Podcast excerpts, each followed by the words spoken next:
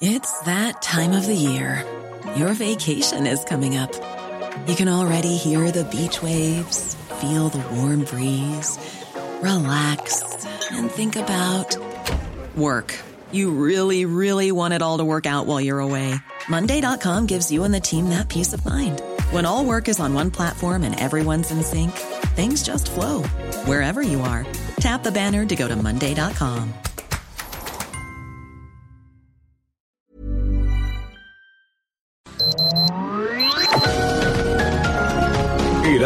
Media Group presenta Sergio Sarmiento y Lupita Juárez. Información veraz y oportuna con un toque personal y humano. Por El Heraldo Radio, donde la H suena y ahora también se escucha.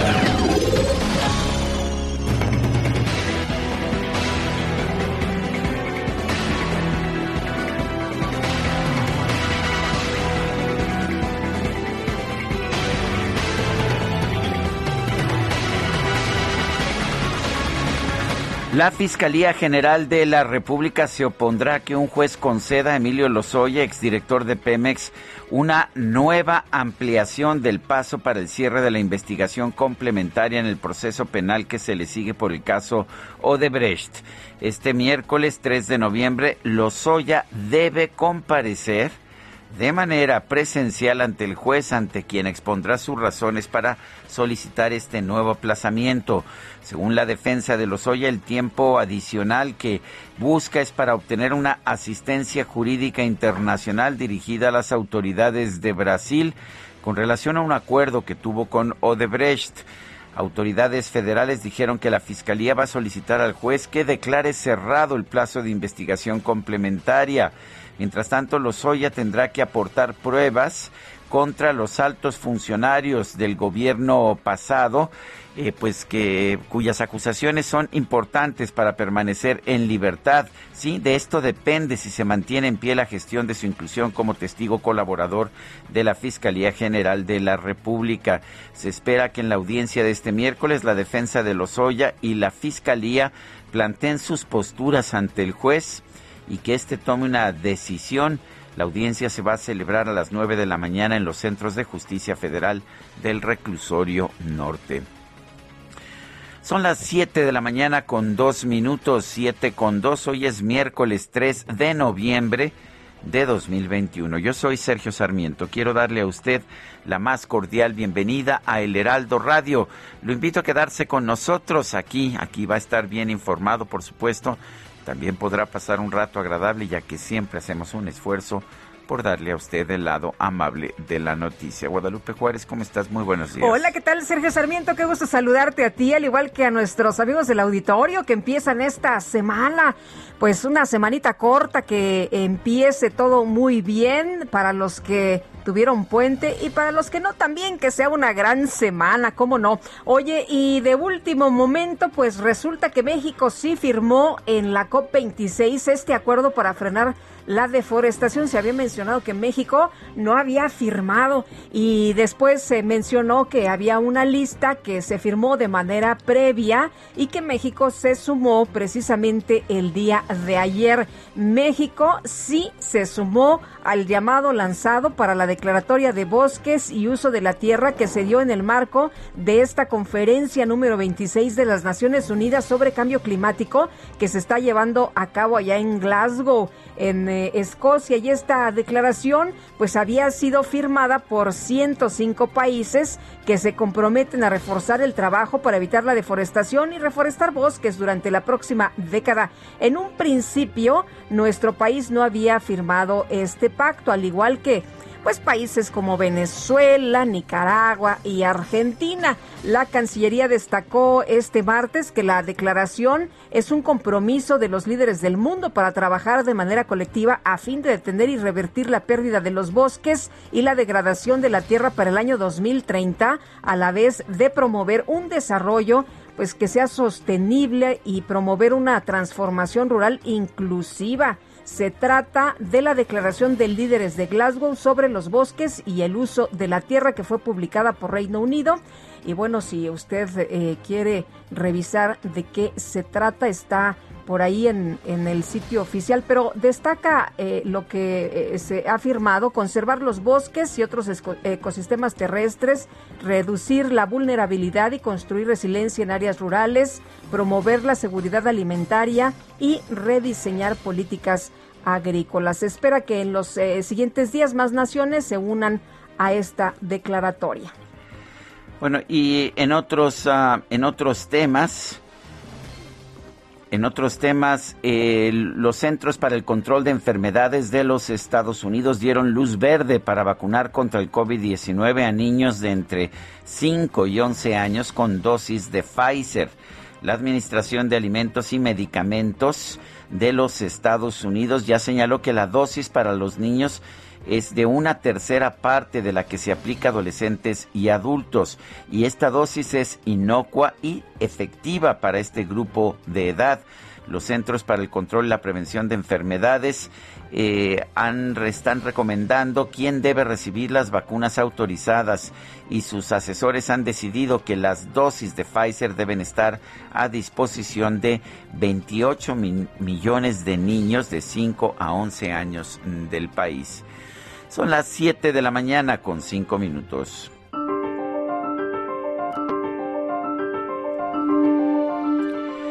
No es fácil ser verde. Kermit la rana o René, la rana René como le llamaban aquí en México.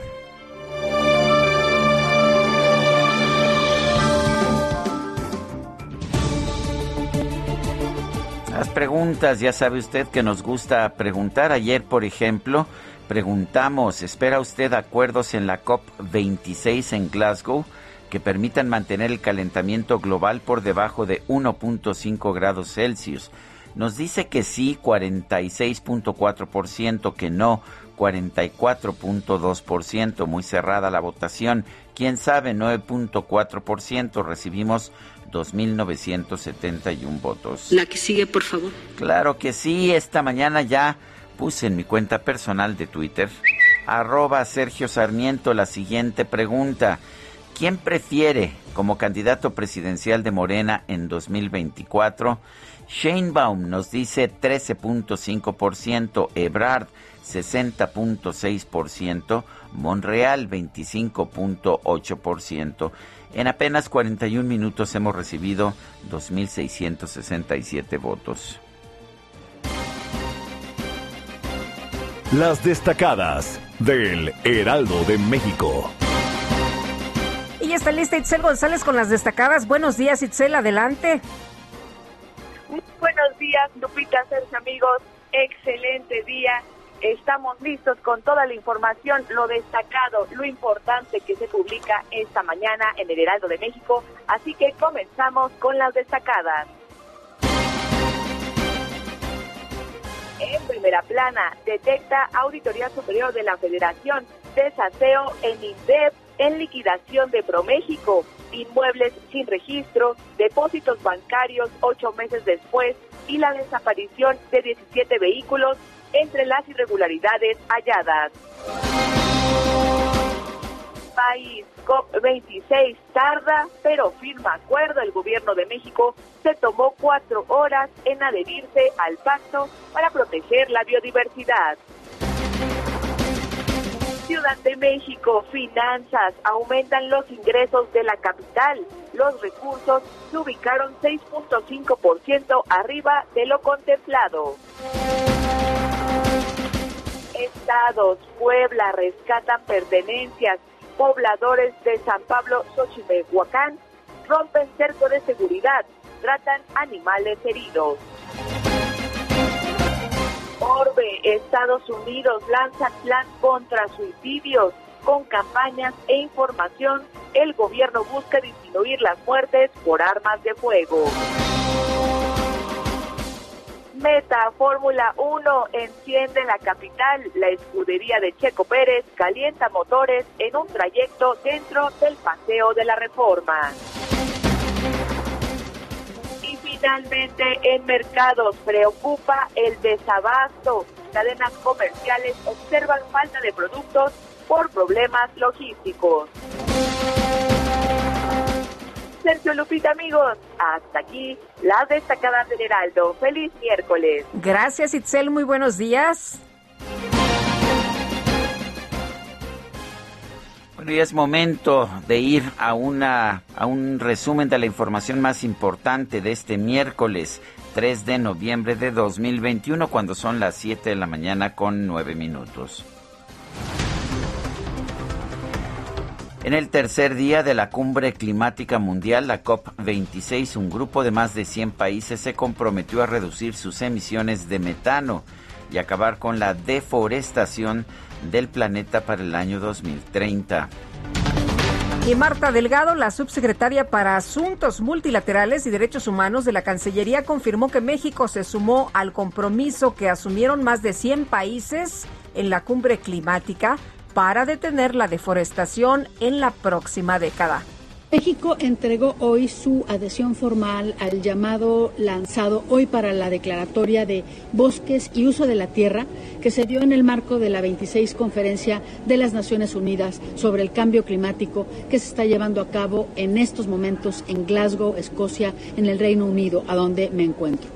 Esa declaración fue previamente firmada por 105 países. Una declaración es un compromiso eh, de los líderes del mundo para que trabajemos de manera colectiva eh, para detener y revertir la pérdida de los bosques y la degradación de la tierra para el año 2030. La senadora de Movimiento Ciudadano Indira Kempis, integrante de la comitiva de legisladores mexicanos que acudió a la cumbre climática, afirmó que México debe asumir una posición clara para sumarse a la lucha contra el cambio climático. La secretaria del Medio Ambiente y Recursos Naturales confirmó que la titular de la dependencia, María Luisa Albores, acudirá a la cumbre climática hasta después de que se lleve a cabo su comparecencia en la Cámara de Diputados. Esto será el próximo 5 de noviembre. El coordinador de Morena en la Cámara de Diputados, Ignacio Mier, advirtió que si no se aprueba la reforma eléctrica del presidente López Obrador, la Comisión Federal de Electricidad seguirá teniendo pérdidas de más de 435 mil millones de pesos anuales. Y el presidente nacional de Morena, Mario Delgado, pidió a los aspirantes a la candidatura presidencial de su partido que tengan paciencia, que esperen los tiempos adecuados, esto para no perjudicar el proyecto de transformación del presidente López Obrador, que por cierto, hoy reanuda las mañaneras, ¿eh? eh dos días estuvo, dijo él, bueno, pues son días de, muertos, eh, hay, que, hay que guardar estos días, pero hoy, por si usted estaba con el pendiente, regresan las mañaneras. Bueno, por, por, otro lado, el presidente de Morena, Mario Delgado, afirmó que el dirigente nacional del PAN, Marco Cortés, tiene razón al afirmar que Morena va a ganar las próximas elecciones por los gobiernos de Durango, Tamaulipas, Oaxaca, Hidalgo y Quintana Roo. Y le dijo, no te equivoques, también, también agrégale Aguascalientes, que es el único que da por ganado Marco Cortés. Por cierto, que los senadores Gustavo Madero y Damián Cepeda criticaron fuertemente al dirigente nacional del PAN, a Marco Cortés, por demostrar una actitud derrotista ante las elecciones del próximo año. El exgobernador panista de Querétaro, Francisco Domínguez, señaló que Marco Cortés demostró entreguismo al afirmar que el PAN solo tiene oportunidad de ganar las elecciones de Aguascalientes en 2022. Y el dirigente nacional del PRD, Jesús Zambrano, aseguró que la alianza opositora PRI-PAN-PRD sí pueden obtener triunfos en las elecciones del próximo año siempre y cuando pues haya buenos candidatos y que haya unidad entre los tres partidos. Durante su gira de trabajo por Washington, el gobernador de Tamaulipas, Francisco García Cabeza de Vaca, sostuvo reuniones con congresistas de los Estados Unidos y con la directora de Asuntos Mexicanos del Departamento de Estado, Catherine Duholm. La oficina en México del Alto Comisionado de Naciones Unidas para los Derechos Humanos y la Organización Internacional para la Migración pidieron que se investigue el presunto asesinato de un migrante cubano ocurrido el fin de semana pasado en un retén de la Guardia Nacional. Siete elementos de la Policía Estatal de Coahuila resultaron heridos durante un enfrentamiento con hombres armados en los límites con Nuevo León sobre la carretera federal número 2. Y en Tlaquepaque, Jalisco, este martes se registró un enfrentamiento entre civiles armados y policías estatales, lo que dejó un policía herido y dos presuntos delincuentes detenidos. La Fiscalía General de Michoacán informó que entre los 11 cuerpos encontrados en el municipio de Tangamandapio, allá en eh, Michoacán, se identificó a seis menores de edad. Este martes se dio a conocer que el exdiputado local de Tamaulipas, Ulises Martínez Trejo, fue reportado como desaparecido. Está desaparecido desde el pasado 27 de octubre. El fiscal general de San Luis Potosí, Potosí, José Luis Ruiz, informó que el exdiputado local Pedro César Carrizales interpuso una denuncia ante la Vicefiscalía para personas desaparecidas por el delito de privación ilegal de la libertad. El exdirector de Pemex, Emilio Lozoya, fue citado a comparecer de manera presencial el día de hoy. La audiencia está programada por ahí de las nueve y media de la mañana por el caso Odebrecht.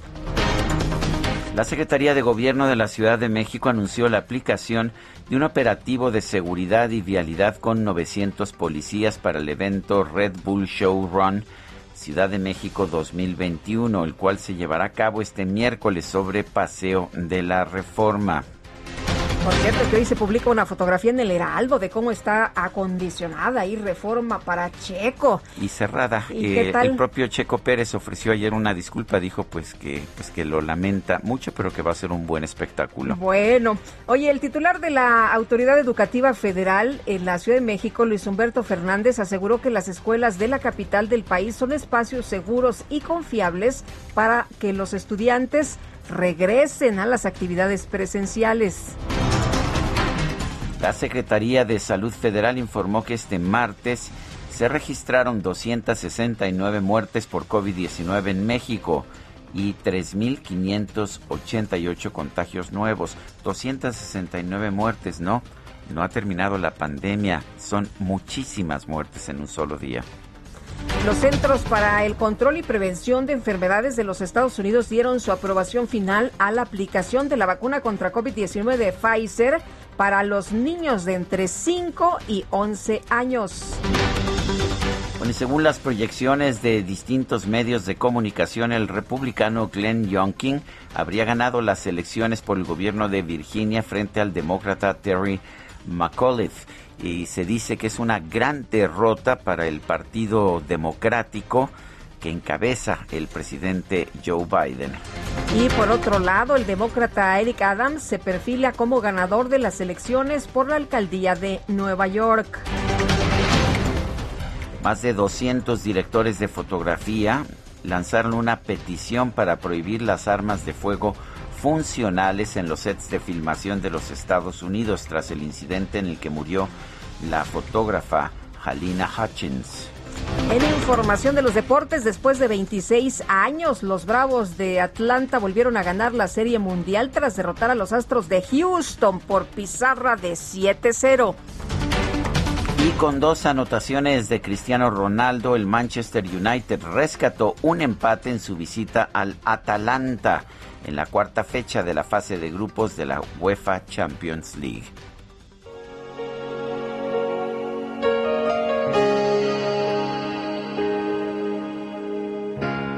Look into my eyes, you will see what you mean to me. Such a heart, such a soul.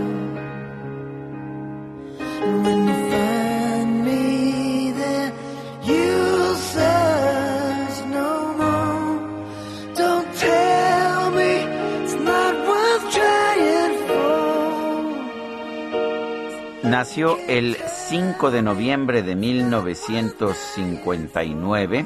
5 de noviembre, ya nos estamos adelantando a sus festejos, pero pues aquí está, estamos escuchando a Brian Adams, cantante, guitarrista, compositor, filántropo canadiense. Nació en Kingston, Ontario, en Canadá, el 5 de noviembre de 1959. La verdad es que a mí me gusta mucho. Bueno, pues vamos a disfrutar su música esta mañana, Brian Adams. La verdad es que creo que yo nada más conozco esta. Ah, bueno, pues escucharemos más. Ay, ay, ay.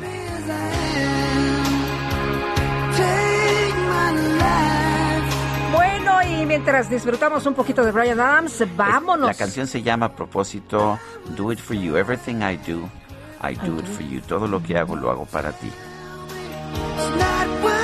Ahora es, cuando es cuando bailábamos las calmadas, ¿no? Ya. Ah, sí, claro. Ya después de después del no eran la roqueada fuerte del inicio de la fiesta. Eran las tardeadas. Era ya después tranquilita. Muy bien, Gerardo Galicia desde la zona oriente de la Ciudad de México. ¿Cómo te va? Muy buenos días. ¿Qué pues sucede a esta hora por allá en la zona oriente?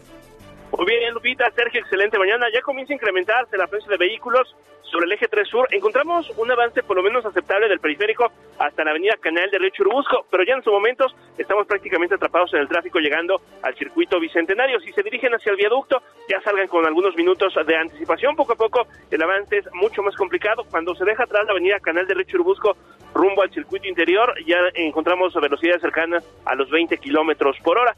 El viaducto no es opción, está completamente saturado y si van a utilizar el eje 4 sur lo pueden hacer sin mayor problema. Es una excelente opción para trasladarse al oriente de la capital. Y por lo pronto, el reporte. Muchas gracias, Gerardo. Hasta luego. Hasta luego. Bueno, vamos ahora con Israel Lorenzán. Está en el reclusorio norte. Adelante, Israel. Sergio Lupita, muchísimas gracias. Un gusto saludarles esta mañana.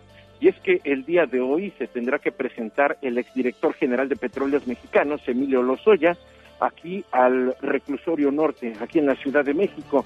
Y es que será la primera audiencia pública que se realiza sobre este caso, luego, luego de que el exfuncionario fue vinculado a proceso en julio del año pasado por operaciones con recursos de procedencia ilícita, cohecho de asociación delictuosa.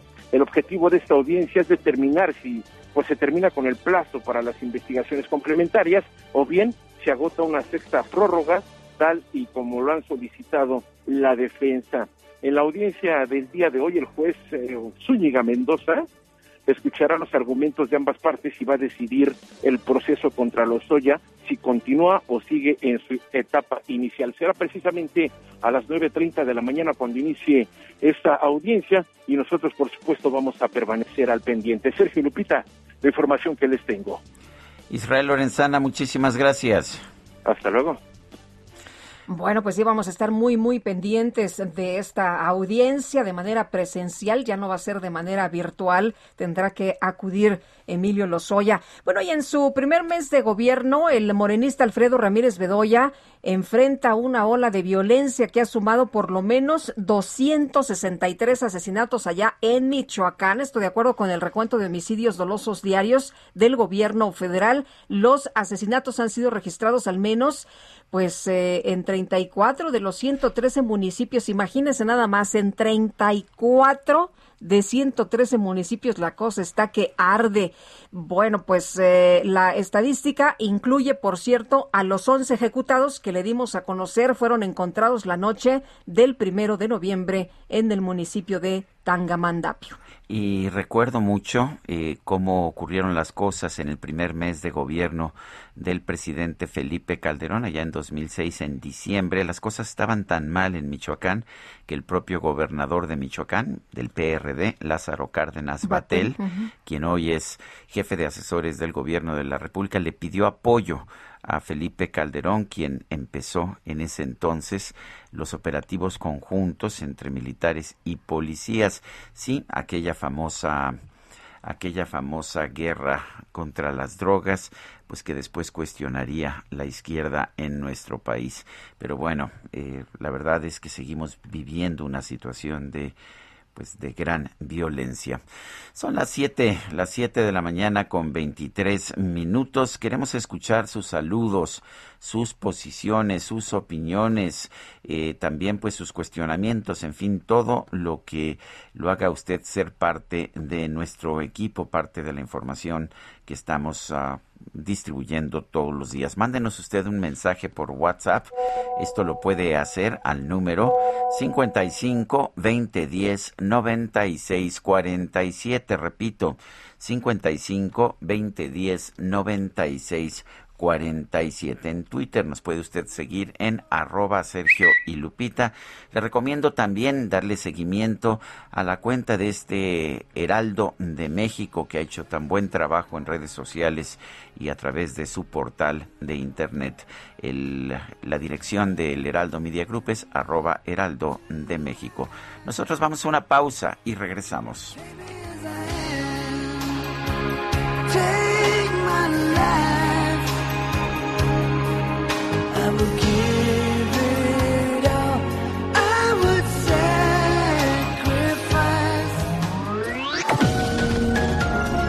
Sergio Sarmiento y Lupita Juárez quieren conocer tu opinión, tus comentarios o simplemente envía un saludo para ser más cálida esta mañana. Envía tus mensajes al WhatsApp 5520 109647.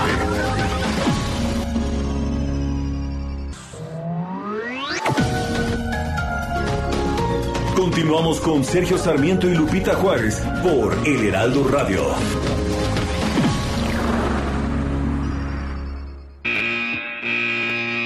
Los domis de choque revelan el daño que puedes sufrir al chocar en un auto.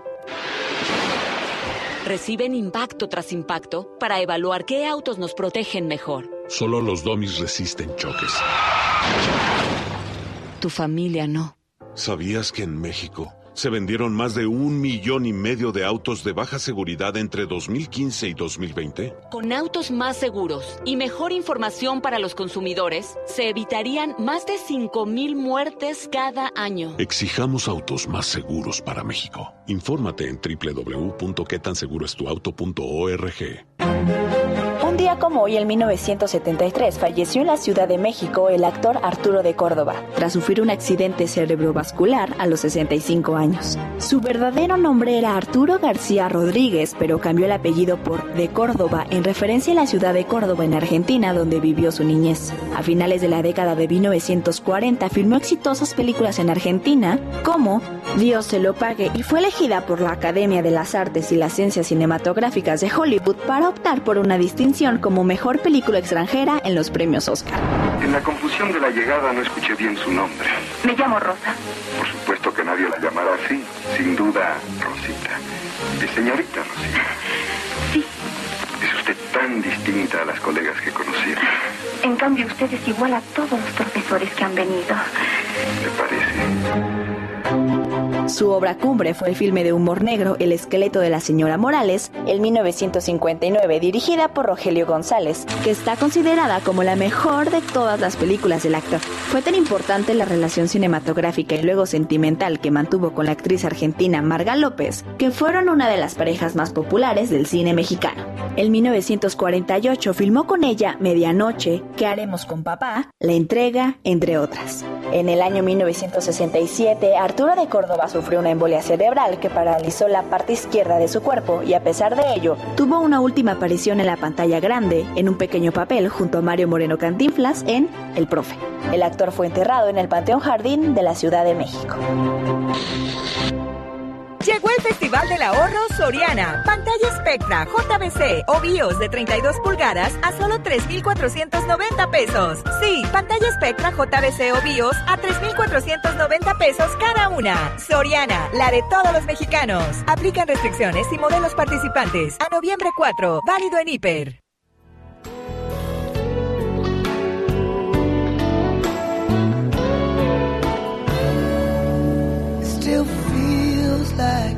First night together. Feels like the first kiss, and it's getting better,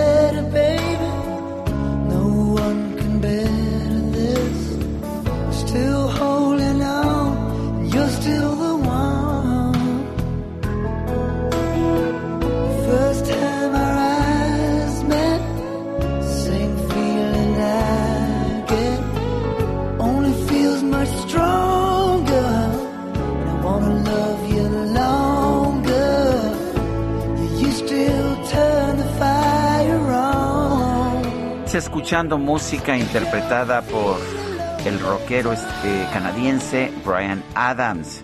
Esto se llama Please Forgive Me, por favor, perdóname.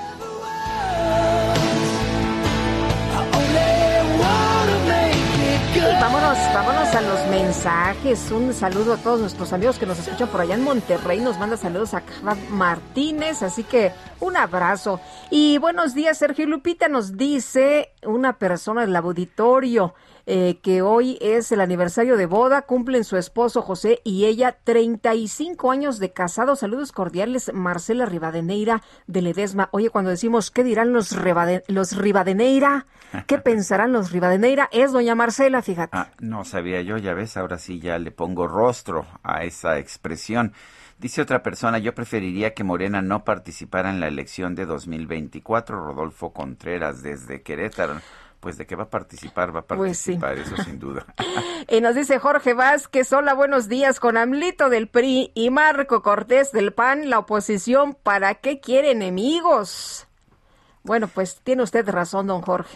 Son las 7 de la mañana con 35 minutos. Según datos del panel de expertos de los Centros para el Control y la Prevención de Enfermedades, la vacuna contra COVID-19 de Pfizer ya es recomendada para niños de 5 a 11 años.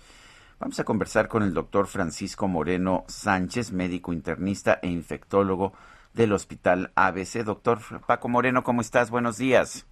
Buenos días, Lupita. Sergio, un gusto estar con ustedes. Gracias, buenos días. Paco, a ver, en primer lugar, ah, ¿qué opinas de la decisión de la CDC de, de, pues, de recomendar precisamente estas vacunas para los niños de 5 a 11? Eh, la realidad es que con la variante Delta nos cambió la forma de presentación de la enfermedad en niños y en jóvenes. Se enferman más, desafortunadamente hay más eh, jóvenes que necesitan hospitalización, ha habido más fallecimientos y se está viendo que para lograr un control de la pandemia necesitamos que el mayor número de personas esté inmune y hay que tomar en cuenta que eh, pues arriba del 30% de la población tiene menos de 17 años. Entonces, es necesario vacunar a niños y jóvenes. Esta es una muy buena noticia. Eh, los estudios han mostrado mucha seguridad y así que pues habrá que empezar a vacunar a, niños y jóvenes. Eh, Paco, ¿por qué la de Pfizer es la vacuna recomendada? ¿Qué tiene que las otras no pues no no contienen en sus fórmulas o, o por qué esta es la que se ha seleccionado? Es que Pfizer fue la que entregó el estudio a la FDA, Moderna ya también lo entregó, pero en Pfizer el estudio que constituye en más o menos 4.500 niños, de los cuales 2.250 recibieron la vacuna, una tercera parte de la dosis que se le pone al adulto, demostró que elevaba anticuerpos al mismo nivel que los adultos y con muy buena seguridad. Es decir, ellos pues de alguna forma son los que entregan el estudio de, de primera mano y son los primeros en recibir autorización. Esto no quiere decir que Moderna pudiera recibir autorización en, en los próximos días o semanas, pero pues Pfizer ha sido la que ha ido, eh, vamos a ir a la vanguardia de todo. Eh, ellos fueron los primeros en lanzar la vacuna de RNA, los que eh, lograron la aplicación del refuerzo, porque pues, eh, pues, los primeros que lograron que se aplicaran refuerzos fueron a través de Pfizer y ahora pues son los primeros en lograr esta vacunación. Seguramente otras vacunas se van a sumar. En el mundo ya se aplica Sinovac, Sinopharma en niños desde tres años. En China esta vacuna de Sinovac y Sinopharma ya la aplican desde hace ya tres meses a niños de tres años en adelante. Entonces esta es una aprobación pues de, Estados Unidos un poco también relacionado con las vacunas que ellos producen. En, México eh, seguimos sin vacunar a los menores, excepto cuando tienen comorbilidades. ¿Qué opinas, Paco? Tristeza que pareciera que México va a un ritmo eh, diferente del mundo. Eh, como te comentaba, China ya está vacunando niños, Chile, Argentina, Nicaragua, El Salvador, Cuba. estamos hablando de países que tienen eh, cercanía con nosotros y que se han dado cuenta de que hay que vacunar a la mayor cantidad de gente posible. Esta es una situación dinámica. Pareciera que el plan de vacunación se hizo en el 2020 eh, y ya no se va a modificar. Y a pesar de que apareció la variante Delta y a, y a pesar de la evidencia que hay de que hay que vacunar a niños, pues el país sigue eh, en esa situación de que ya cumplió cuando tenemos el 48% de la población vacunada con un esquema completo, es decir, 52% de la población mexicana sigue teniendo riesgo de tener esta enfermedad de una forma más seria, más grave, y pues es una tristeza que no se actualice, que no estemos dándole la importancia, pues como ha sucedido desde el principio, es una realidad. Paco, eh, hay mucho eh, temor de, de, algunos papás por las declaraciones, no por la vacuna, sino por las declaraciones de nuestras autoridades. El propio secretario de salud dice que él no vacunaría a sus nietos. Entonces, si el secretario de salud te dice no vacunaría yo a mis nietos, pues la gente se pone a pensar, oye, pero ¿por qué está diciendo eso? ¿Qué es lo que dice la Organización Mundial de la Salud y qué es lo que dicen, pues, todos los datos médicos sobre la vacunación a los niños? Mira, la Organización Mundial de la Salud está preocupada por la distribución de las vacunas. Ellos, su objetivo es que se vacunen primero los que tienen mayor riesgo y en muchos países, a pesar de que vamos a llegar ya a esa cifra de que uno de cada dos habitantes en el planeta va a tener una dosis, solo el 3.8% de la población de, de países de bajos recursos han recibido vacuna. Entonces ellos quieren que la distribución de la vacuna sea más equitativa. Por eso no han dicho gran cosa acerca de la vacunación de, niños. Pero, pues, eh, el mismo día que dijo eso el, secretario de Salud, el panel de la FDA, de 18 miembros expertos en vacunas, 17 votaron a favor, hubo una abstención, no, no hubo ningún voto en contra. Ayer salieron dos estudios, uno por parte del Reino Unido y otro por parte de Israel, ya con más de 2 millones de dosis aplicadas en jóvenes, en donde esa, ese riesgo de miocarditis que tanto ha causado, pues es prácticamente mínimo comparado con el riesgo que tiene la propia enfermedad. Entonces, desafortunadamente, este tipo de comunicaciones, como ha ocurrido a través de la pandemia, en donde el cubrebocas es, egoísta, en donde una serie de declaraciones muy desafortunadas por parte de la Donde el detente nos va a salvar de la enfermedad, ¿no? Así es, esos, esos, esos comunicados, pues lo único que hacen es lo que tú comentas, hacer que la gente se confunda. Pues creo que es, es mala idea confundirnos en estos temas, pues son temas de salud. Paco Moreno, como siempre, gracias por hablar con nosotros. Al contrario, gracias Lupita, Sergio, y a seguirnos cuidando. Claro, que, sí. Gracias, gracias Paco. Y bueno, pues una buena noticia, ¿no? Esta que se ha dado a conocer desde el día de ayer. Siempre hemos sabido, vale la pena señalar que aunque los niños no son tan sujetos a pues a un deterioro eh, grave con el COVID, siempre hemos sabido que son transmisores, siempre hemos sabido que necesitamos también que tengan protección, que bueno que pues está definiendo que la vacuna Pfizer los puede proteger con una tercera parte de la dosis sin generar problemas eh, de salud. Eso es lo, lo, lo, primero que hay que aplaudir y qué lástima que nuestras autoridades sigan tan reticentes a pues a saber lo que determinan los científicos que están estudiando estos temas. Bueno, y en otros en otros asuntos también relevantes que tienen que ver con las clases y el COVID y esta situación por la que estamos atravesando, el titular de la Autoridad Educativa Federal en la Ciudad de México, Luis Humberto Fernández, llamó de nuevo a los papás para reincorporar a sus hijos en las clases presenciales. Ya sabe usted que pues estamos todavía de manera híbrida, pero Gerardo Suárez, cuéntanos, buenos días. Muy buenos días, Sergio y Lupita. El titular de la Autoridad Educativa Federal en la Ciudad de México, Luis Humberto Fernández, hizo un balance a dos meses del inicio del ciclo escolar 2021-2022 y aseguró que las escuelas son espacios seguros y confiables contra la COVID-19 en la Ciudad de México, por lo, por lo cual reiteró el llamado a las familias a reincorporar a sus hijos a las clases presenciales, pues dijo que el personal educativo y de salud trabaja con atención puntual en las medidas sanitarias impuestas en cada plantel, ya que se han pues instalado filtros sanitarios donde se realiza la medición de la temperatura y la evaluación de las condiciones en las que llegan los alumnos a cada día a las clases presenciales. Luis Humberto Fernández Puentes añadió que cada vez son menos los contagios en las escuelas, así que pidió a madres y padres de familia no tener miedo de enviar a sus hijas e hijos a los planteles.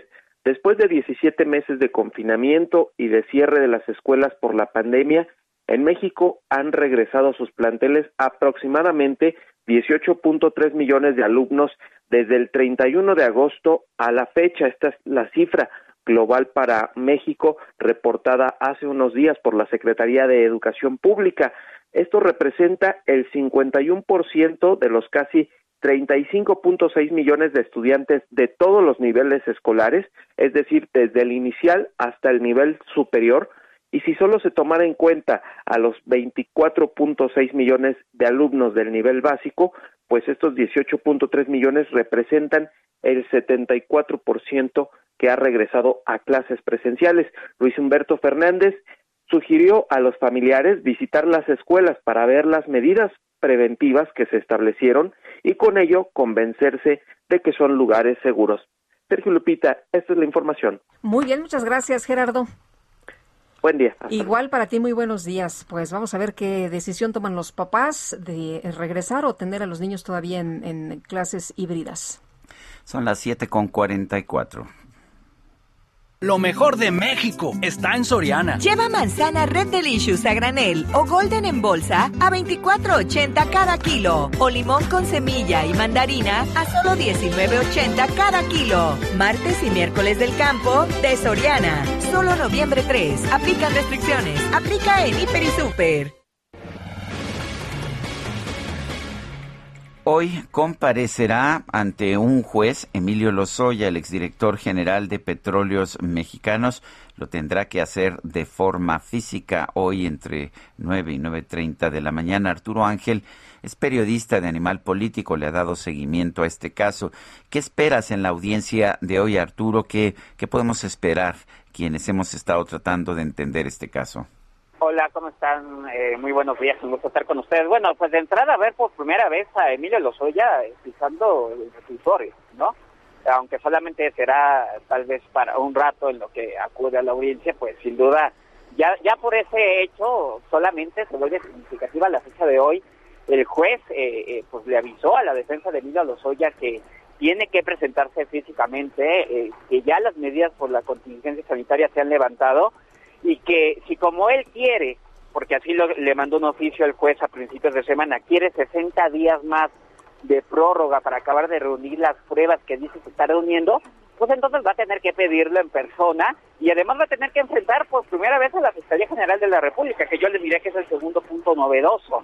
Eh, ya van varias veces que, que la defensa de Lozoya ha pedido ampliaciones de, de, de, de, su proceso, de tiempo, y, y, hasta ahora había tenido la colaboración de la Fiscalía, que no se había opuesto. Sin embargo, esta es la primera vez que la Fiscalía ya le ha dicho al juez que no están de acuerdo, que creen que ya esta fase del proceso debe, debe cerrarse y que por lo tanto eh, no debe de conceder esta petición de, de, de Emilio Lozoya. Entonces será la primera vez que los veamos debatir y que además, insisto, coincide con esta petición que ha hecho el juez Emilio Lozoya para que se presente. Eh, Arturo, ¿va a haber oportunidad de que sea esto abierto, de que ustedes estén allá adentro? Yo sé que tú tienes muchas horas ya ahí en el reclusorio norte a la espera de, de esta audiencia. Eh, sí, va a ser eh, de esa forma y por otra parte preguntarte, se dijo que él tenía muchas pruebas, que tenía un montón de videos, que tenía mucha información, pero pues no hemos visto ni sabido nada, ¿no? Sí, exactamente. Eh, sí va a haber eh, acceso al público, un, un, acceso restringido, el 50% de la sala solamente se podrá ocupar de parte del público, aunque el Poder Judicial ha señalado que va a habilitar otra sala contigua. Este, evidentemente, les puedo comentar que en este momento vemos aquí más de 50 periodistas de distintos medios de comunicación. Eh, los que nos hemos registrado para entrar somos aproximadamente 25, entonces sí podremos acceder, obviamente con, con, con, con, las condiciones que siempre han funcionado en México para esas audiencias. No puedes tomar fotografías, no puedes grabar nada, simplemente puedes tomar anotaciones. Pero de alguna forma, digamos que si los Lozoya se presenta, pues lo podremos ver y podemos narrar desde lo que, lo que ocurre allá, allá adentro.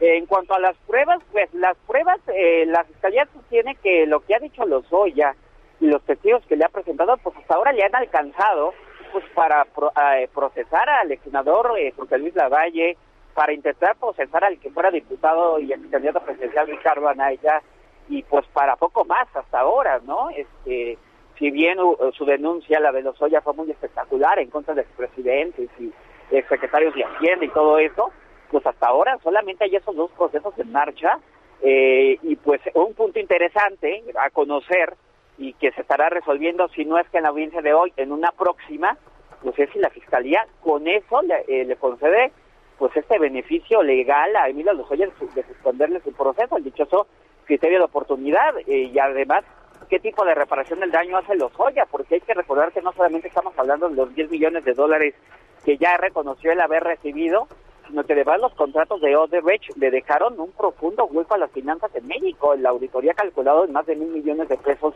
el quebranto patrimonial. Entonces, en función de eso, es que tendremos que ver qué tipo de reparación del daño hace los Insisto, si la Fiscalía realmente decide concederle el criterio de oportunidad, también está la posibilidad de que decida que no y que ya quiera proceder en su contra e incluso que solicite hoy mismo o en otra audiencia que le modifican a Emilio Lozoya la medida cautelar, tal vez por una prisión preventiva, una prisión domiciliaria, no sé. Digamos que todas las posibilidades están ahí. Justamente te quiero preguntar sobre esto. Si no se le da el plazo de 60 días, eh, no significa que en automático ya se va a la cárcel, ¿no? No, no, no. Significaría que entonces el juez tendría que fijar una mm, otra audiencia para que se presente la acusación formal en contra de Lozoya o para que la fiscalía oficialice que le va a conceder el criterio de oportunidad. Eh, eh, pero sí existe la posibilidad eh, de que la fiscalía solicite que le cambie la medida cautelar, pero eso es con independencia de- de- del dichoso plazo, ¿no? Eh, incluso, aunque se le concediera el plazo, la fiscalía podía solicitar un cambio de medida cautelar. Entonces, insisto, hay varias opciones en este caso que evidentemente se ha vuelto bastante complejo. Vamos a ver. Prisión preventiva podría ser. Puede ser prisión preventiva, eh, puede ser prisión domiciliaria. Eh, la fiscalía tendría que justificarle al juez por qué ahora sí y antes no. Eh, por qué ahora sí hay un riesgo elevado de fuga y antes no, porque hay que recordar que las prisiones preventivas se tienen que justificar, ¿no? Entonces este, tendría que presentarle esa, esa petición al juez y evidentemente a los abogados de Lozoya eh, pues presentarán sus argumentos para que esto no ocurra y de nueva cuenta es el juez el que va a decidir eh, eh, si la concede o no, pero primero tendría que haber esa petición. Es una de las cosas que se pe- especulan que podría suceder hoy mismo y, y sí se ha especulado con la posibilidad de que hoy mismo pudiera ser incluso detenido Lozoya, ¿no? Este, existe esa opción, pero, pero pues hasta el momento no hay nada seguro, ¿no? Eh, ¿es, ¿Es obligación de Lozoya inculpar o al expresidente de la República, Peña Nieto, o algún otro superior como Luis Videgaray para que siga siendo considerado eh, testigo colaborador? Eh, eh, para obtener el criterio de oportunidad, sí, porque la ley es muy clara. Eh, para obtener un perdón legal, pues uno necesita eh, pues denunciar y entregar pruebas que sirvan para procesar a personas de mayor nivel jerárquico en una estructura criminal o por delitos más graves. Y hay que recordar que Emilio Lozoya era director de Pemex. que básicamente arriba de él pues estaban los secretarios de Estado y el presidente nada más, ¿no? Entonces sería muy difícil que la que, que la fiscalía pudiera justificar eh, el criterio de, oportuni- de oportunidad para los Lozoya solamente con un ex senador en prisión.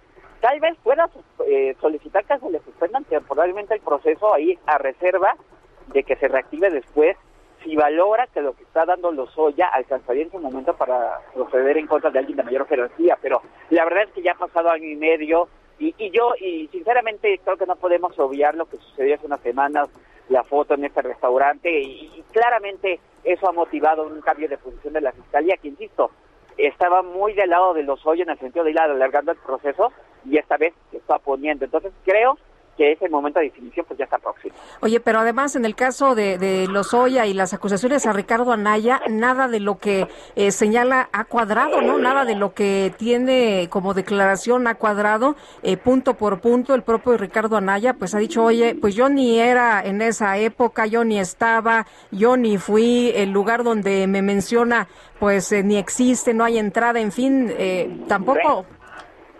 sí, sí, solo alcanzado, insisto, ahora para procesar a Lavalle, que el senador Lavalle Mauri tenía el gran obstáculo o un gran punto en su contra, pues era que todos vimos el video de las, las maletas del dinero, ¿no? Sí. Y el que aparecía ahí, pues era su colaborador. El caso de Anaya está más complicado porque pues él ha, sostenido estas inconsistencias, ¿no? Dice que cuando en la fecha en que recibió el dinero en la Cámara de Diputados, él no estaba ahí. Eh, el, el, asunto de Ricardo Anaya está en el aire. Un punto en contra que tiene Ricardo Anaya es que él no está en México. Entonces, muy posiblemente si no se presenta Ricardo Anaya a su audiencia, pues independientemente de que no haya prueba, pudiera derivar el asunto en una orden de aprehensión. Estamos aquí. Eh, eh, y bueno, eh, ya veremos, pero insisto, incluso aún con Anaya procesado con una orden de aprehensión y con la Valle Mauri en la cárcel, seguimos hablando de exlegisladores, o sea, se me hace que, honestamente, con eso uno, uno podría entender qué tan justificado está eh, eh, perdonar a Emilio Lozoya, ¿no? Eh, hay que recordar que en su momento la Fiscalía sí intentó el año pasado obtener una orden de aprehensión en contra de Luis Videgaray utilizando los dichos de Lozoya, pero un juez lo negó y, no lo autorizó. Entonces, sin duda, hasta el día de hoy, me parece que lo que ha aportado Emilio Lozoya mm, no alcanza a justificar todavía el trato privilegiado que se le ha dado. Bueno, pues Arturo Ángel, gracias por hablar con nosotros. No, aquí vamos a estar uh, muy al pendiente. Muy buenos días. Gracias, buenos días. Son las 7.54, regresamos en un momento más.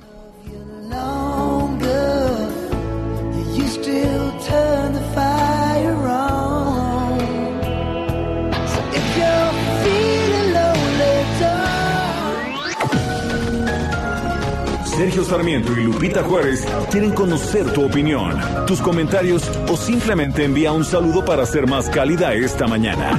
Envía tus mensajes al WhatsApp 5520 109647.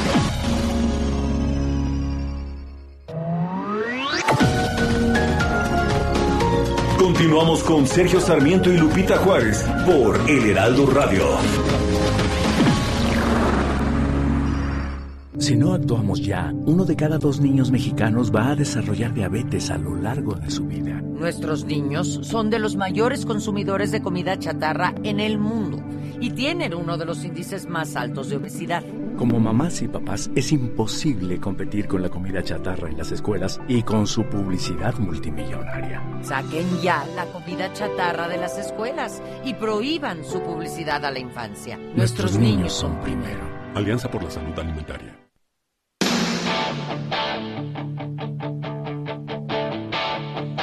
Got my first real six string, it at the five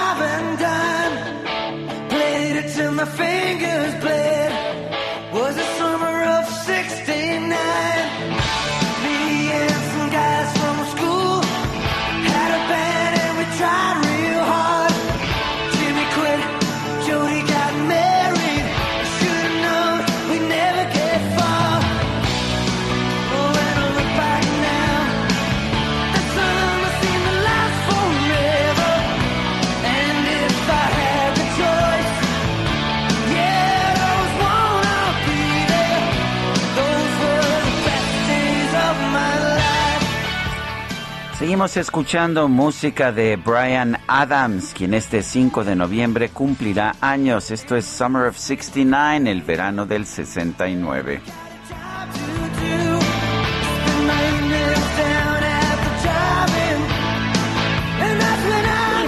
Vámonos, a los mensajes. Buenos días, Lupita y Sergio. Soy Elizabeth de Ixtapaluca. Yo votaría por Ricardo Anaya. No quisiera que Morena siguiera en el gobierno. Por cierto, el metro de la Ciudad de México parece tianguis. Todas las estaciones están llenas de comerciantes y de la sana distancia ni se diga.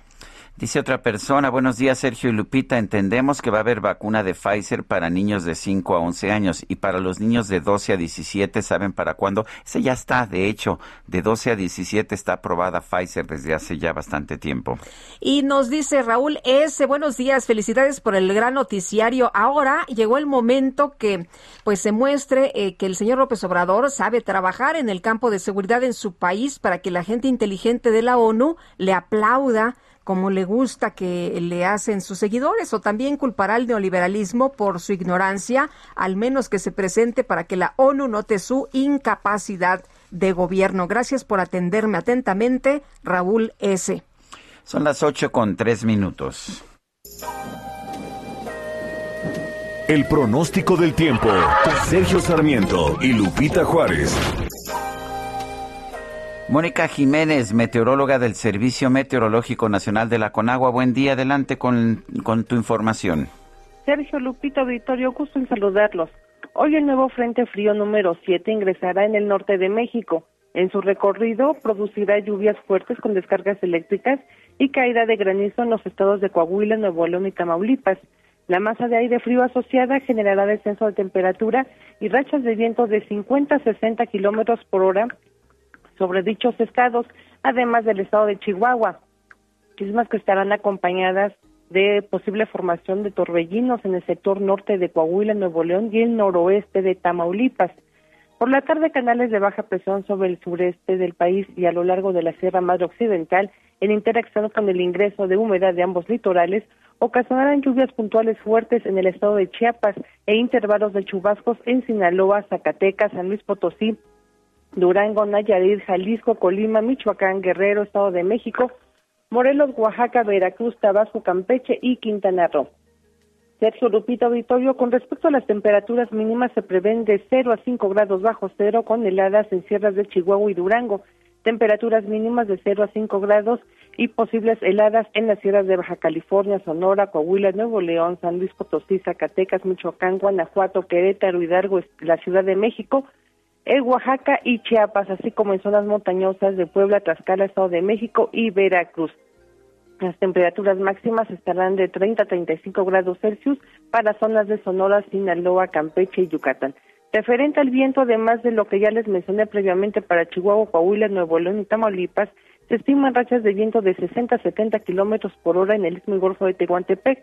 El transporte terrestre de la Vendosa, Oaxaca, así como la navegación marítima del golfo, de dicho golfo deberán tomar precauciones, particularmente para la Ciudad de México, aquí en el poniente de la ciudad, hay actualmente 11 grados Celsius y el resto de la mañana continuará el cielo parcialmente nublado con bruma y ambiente fresco. No hay pronóstico de lluvias. La temperatura máxima se estima de 24 a 26 grados Celsius y la temperatura mínima para amanecer mañana será de 6 a 8 grados Celsius. Si salen temprano, abríguese bien y no se expongan a cambios bruscos de temperatura. Sergio Lupito Vitorio, esa es la previsión del tiempo del Servicio Meteorológico Nacional de la Comisión Nacional del Agua. Que tengan todos buen día. Mónica Jiménez, gracias. Con mucho gusto, hasta luego. Hasta luego. La próxima semana la Secretaría del Medio Ambiente y Recursos Naturales, la titular María Luisa Albores, va a participar en la conferencia de las Naciones Unidas sobre cambio climático. Gerardo Suárez siempre sí va, ¿verdad? Eh, todo el mundo se preguntaba, bueno, ¿y por qué no está por allá la pues titular, la que se supone debería estar en primera fila, la Secretaria del Medio Ambiente? Cuéntanos, buenos días. Sergio Lupita, así es. Anoche la Secretaría de Medio Ambiente y Recursos Naturales explicó que la que su titular María Luisa Albores sí acude a la COP 26, esta cumbre para sobre el cambio climático y lo hará hasta la próxima semana. Eh, a través de una tarjeta informativa, la Semarnat explicó que esto se debe a que la secretaria primero va a comparecer este viernes ante la Cámara de Diputados con motivo de la glosa del tercer informe de gobierno. Luego, el domingo 7 de noviembre, tomará un vuelo hacia el Reino Unido y participará los días 9 y 10 de noviembre en el segmento de alto nivel ministerial de la COP26. La Semarnat también refirió que previamente, en los primeros días de octubre, pues se, había tomado o se había pues tenido cierta duda de si se asistía o no debido a las restricciones que que existían en ese momento en el Reino Unido para acceder a ese país debido a la COVID-19, pero que ya después fueron levantadas y también ese fue un factor por lo que todavía no se avisaba sobre la asistencia de la secretaria. Y bueno, sobre las actividades de este evento, México se sumó ayer a la declaración sobre los bosques y uso de la tierra que fue presentada en esta conferencia de las Naciones Unidas sobre el cambio climático, la COP26, y el objetivo de esta declaración es detener y revertir la pérdida de estos ecosistemas, los bosques, para 2030. Ayer por la mañana se dio a conocer esta declaratoria que en un inicio fue suscrita por 105 países en los cuales no estaba México, sin embargo fue durante la tarde que se hizo pública la adhesión de nuestro país a este convenio. La subsecretaria de- para Asuntos Multilaterales y Derechos Humanos de la Cancillería, Marta Delgado, quien está allá en la COP26 de Glasgow, Escocia, fue quien confirmó lo anterior. Vamos a escuchar lo que dijo Marta Delgado. México entregó hoy su adhesión formal al llamado lanzado hoy para la declaratoria de bosques y uso de la tierra que se dio en el marco de la 26 Conferencia de las Naciones Unidas sobre el Cambio Climático que se está llevando a cabo en estos momentos en Glasgow, Escocia, en el Reino Unido, a donde me encuentro. Esta declaración es una promesa conjunta de los países firmantes para trabajar de forma colectiva en poner un alto y revertir la pérdida de los bosques y la degradación de la tierra para 2030. Tiene un respaldo de 19 mil millones de dólares entre fondos públicos y fondos privados. Y bueno, este documento ha quedado abierto para que lo firmen los demás países que, que hacen falta que se incluyan a este documento durante el tiempo que dura la COP26 que termina el próximo 12 de noviembre. Sergio Lupita, esta es la información. Muy bien, muchas gracias, Gerardo. Buen día. hasta luego. Igual para ti, muy buenos días. Siempre sí va, sí va la secretaria del Medio Ambiente. Bueno, pues va un, po- un poco tarde quizás. El que ya se encuentra por allá es Gabriel Cuadri. Él es ingeniero ambiental, pero también diputado federal por el partido Acción Nacional y se encuentra precisamente allá en Glasgow. Gabriel Cuadri, ¿cómo estás? Buenos días. Buenas tardes por allá. Bien, bien, Sergio Lupita, a sus órdenes. Un gusto estar con ustedes. Gracias. Gabriel, cuéntanos, ¿cómo estás viendo hasta este momento los acuerdos que se han logrado, el ambiente, eh, la ausencia pues de funcionarios importantes del gobierno mexicano? ¿Cuál es, tu, ¿Cuál es tu punto de vista acerca de lo que has visto allá? Pues mira, Sergio, por, por una parte creo que, el, el- que, la, que la COP está tomando cierta masa crítica, está tomando inercia. Todo esto que se ha afirmado que son cuestiones declarativas o de intención, como la declaración de bosques y el tema del metano, pues van un poco eh, abriendo o desbrozando el camino para que, sea, que al final de la siguiente semana, yo diría por ahí del jueves o viernes, ya se pueda tener eh, alguna conclusión mucho más eh, trascendente, más firme, más sólida en materia, eh, en, digamos, con, con respecto a la propia agenda de la COP. Hay que recordar, Se- Sergio Lupita, que, los, que hay cuatro temas fundamentales en esta COP. El primero es lograr que las que los países que son miembros de la Convención de Naciones Unidas para el Cambio Climático asuman compromisos más ambiciosos de reducción de emisiones hacia el 2030, eh, quizás entre el 45 y el 50% de reducciones al 2030, y a cero, para llegar a cero netos en el 2050. Eh, el segundo tema fundamental es el financiamiento a los países pobres, a los países en vías de desarrollo, tanto para adaptación como para mitigación, para adaptarse a los- a los- al cambio climático como para reducir sus propias emisiones. Después está, eh, Sergio Lupita, el, el tema de la transparencia, que es el tema de todas las metodologías para verificar las reducciones de emisiones de los países, los inventarios de emisiones y estar seguros de que efectivamente los países están cumpliendo con sus compromisos, que en la jerga de la, del Acuerdo de París, en vez de compromisos, se, llaman contribuciones nacionalmente determinadas o, N, o NDA. Y el cuarto tema eh, fundamental es el tema del mercado de carbono, de establecer el contexto regulatorio, institucional eh, y, digamos, metodológico para que se construyan, se desarrollen mercados de carbono en diversos países, porque hoy solo existen en Europa, en California y en China. Y como sabemos, tener un mercado de carbono es un instrumento económico que eh, tiende o asegura eh, la eficiencia en las decisiones económicas de reducción de emisiones, también evidentemente pues logra menores costos en estas reducciones de, emisiones. Entonces, aparte de estos cuatro temas fundamentales, hay otros temas colaterales como el de bosques que ya que ya se comentó aquí, que desgraciadamente pues México por razones que, que son bueno que no vamos a comentar ahorita eh, llegó tarde, eh, ya después de ahogado el niño trataron de tapar el pozo, por, por falta de coordinación, por falta, yo, yo diría, de competencia, por falta de interés. Eh, está el tema del metano también, que es otra declaración, y que en México es un problemón porque Pemex es la principal fuente de emisiones de metano en México y Pemex pues no le interesa para nada recuperar, capturar el, el- metano que se, que se escapa, que se fuga, son las emisiones fugitivas o el venteo del metano que se hace en las instalaciones petroleras y de gas y de gas natural en el país. Entonces, eh, lo que vemos por de México, eh, Sergio y Lupita, pues es, es una situación pues muy muy ambigua, yo yo yo diría muy raquítica. México mandó, el gobierno mexicano mandó una de, una delegación muy raquítica que no digamos que no se eh, se, se corresponde con la importancia del tema, con la trascendencia del tema.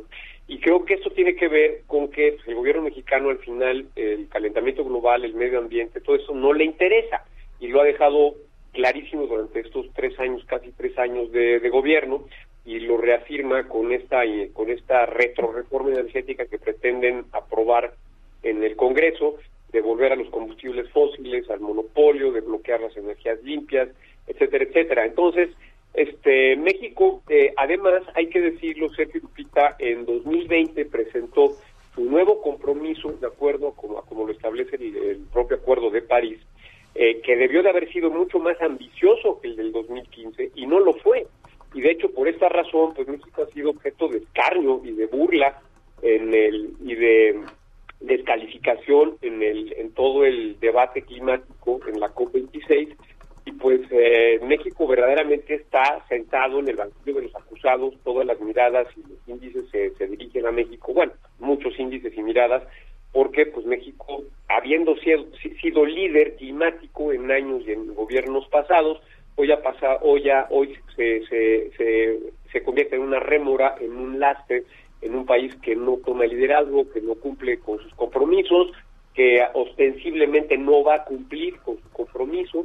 Y bueno, pues eso yo creo que pone a la delegación mexicana en una situación muy compleja, que además te digo es una es una delegación muy raquítica, una delegación pues muy débil, muy frágil, que pues no se corresponde con la trascendencia del tema. Eh, Gabriel, eh, ¿qué significa esto de la deforestación eh, eh, para, para nuestro país, de tener, sumarse a esto, aunque sea de último momento, de tener la deforestación en el mundo en 2030? Eh, tú dices, bueno, pues llegamos tarde, ¿no? Llegamos improvisados. Eh, real, ¿Lo hizo para salir del paso? ¿Realmente es un compromiso que tenemos que asumir y tenemos que dar resultados? Mira, Yo, yo creo que es para salir del paso, porque México carece hoy en día de una política de conservación de bosques. El gobierno mexicano ha desmantelado a la Comisión Nacional Forestal, ha desmantelado a la Comisión Nacional de Áreas Naturales Protegidas y ha lanzado este programa Sembrando Vida que como ya está demostradísimo, demostradísimo provoca deforestación, que es un programa clientelar de subsidio que está causando la destrucción de acahuales, de bosques, de selvas, para que los campesinos puedan ser partícipes de este, de este esquema de subsidios clientelares. Entonces, eh, en bosques estamos, en este, en este sentido estamos muy mal.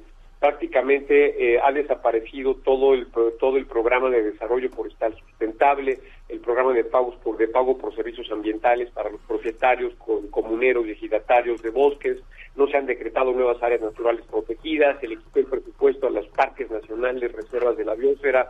Eh, entonces, y por otro lado, tienes un programa que paga por deforestar, como es el caso de Sembrando Vida, pues tienes un problemón, o sea, eh, México desde, desde, luego está en una situación, yo, yo diría, esquizofrénica. Uh -huh. Por un lado va y dice unas cosas, eh, los museos mexicanos en, en, en acá en, en, Glasgow, y por el otro lado, pues tiene políticas este, totalmente contrarias a la conservación de la biodiversidad Muy bien. En, en, los bosques. Y lo importante es que los bosques son el principal mecanismo de captura de carbono, Lupita.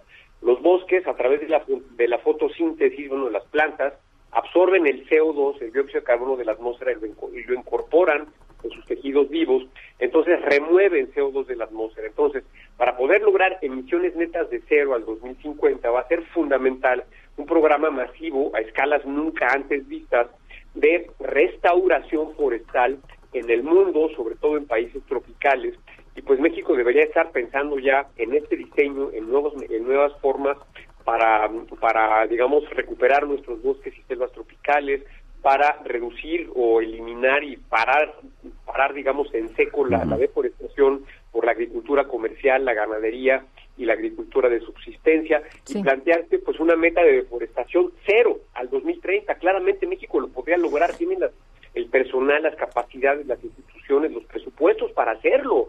No lo hace porque a este gobierno no le interesa absolutamente el tema. Pues con eso nos quedamos, Gabriel. Así es. Bueno, Gabriel Cuadri, diputado federal, gracias por hablar con nosotros allá desde Glasgow. Al contrario, Un fuerte abrazo, muchas gracias. Buenos días. Y seguimos en Glasgow cuando son las 8 con 18.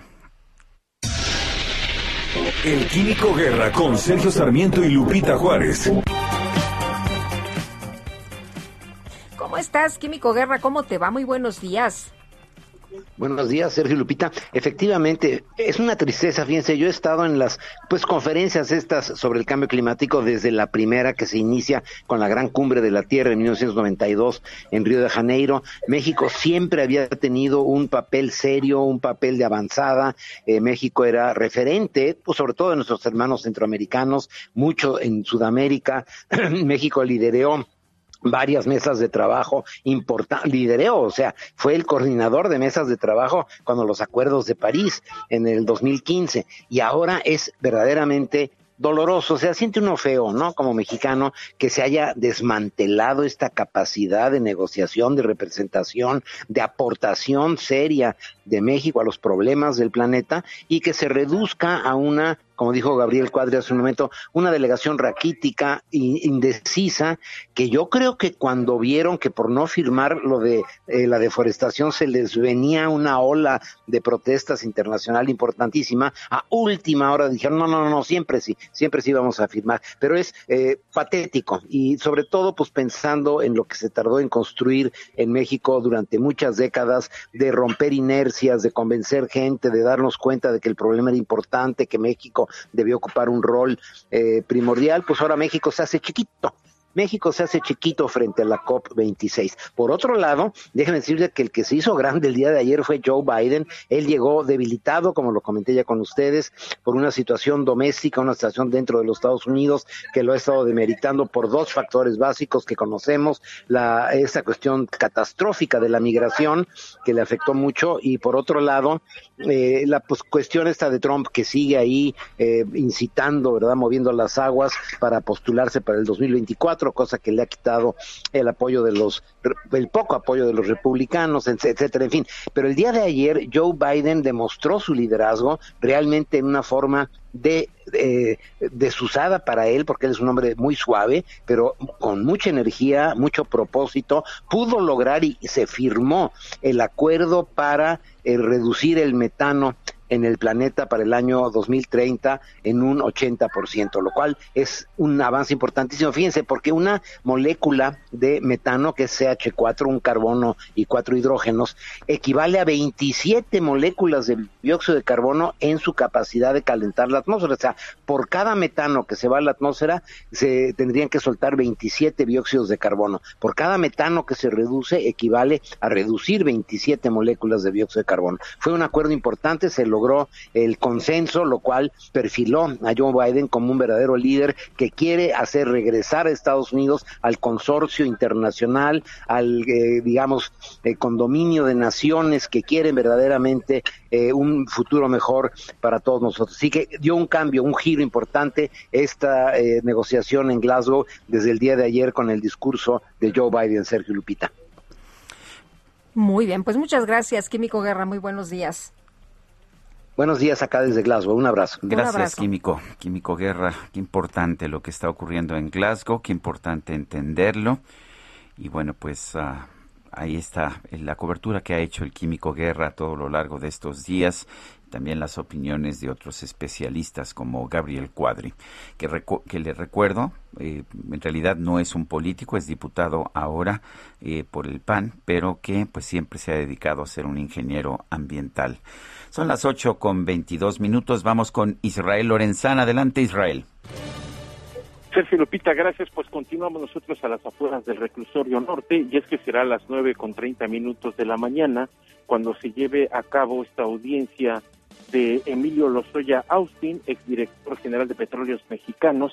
Y bueno, pues hace unos minutos entró por esta puerta el juez de control Artemio Zúñiga Mendoza, quien estará precisamente en la audiencia de Emilio Lozoya. Hay varios eh, medios de comunicación aquí a las afueras, estamos en espera precisamente de la llegada de Emilio Lozoya y por supuesto más adelante les estaremos dando todos los detalles aquí a las afueras del reclusorio norte, donde será la primera audiencia pública que se realiza sobre el caso de Emilio Lozoya, luego de que el exfuncionario fue vinculado a proceso el año pasado por operaciones con recursos de procedencia ilícita, cohecho y asociación delictuosa. Filipita, información que les tengo. Israel, gracias. Hasta luego. Buenos días y vámonos ahora con Gerardo Galicia desde Pino Suárez. ¿Qué pasa por allá, Gerardo? Al interior, Lupita, Sergio, tenemos un operativo que está realizando personal del sistema de transporte colectivo Metro, apoyados por Policía Bancaria e Industrial de la Secretaría de Seguridad Ciudadana. Es un operativo para evitar comercio informal entre los andenes del Metro Pino Suárez. Y nuestros amigos van a utilizar esta línea de metro, el, el justo llegando a la estación Pino Suárez, línea 2 y 1, van a encontrarse con la presencia de elementos policíacos, también en el exterior, varias patrullas de la Secretaría de Seguridad Ciudadana. Y lo mismo sucede en la estación del Metro Centro Médico. También se ha colocado un dispositivo para evitar el, el comercio informal entre los andenes del metro. Y por lo pronto, Lupita, Sergio, el reporte seguimos muy, muy pendientes. Muchas gracias, Gerardo. Muy buenos días. Hasta luego. Hasta luego. Son las 8 de la mañana con 24 minutos. Les recuerdo nuestro número para que nos envíe mensajes de WhatsApp.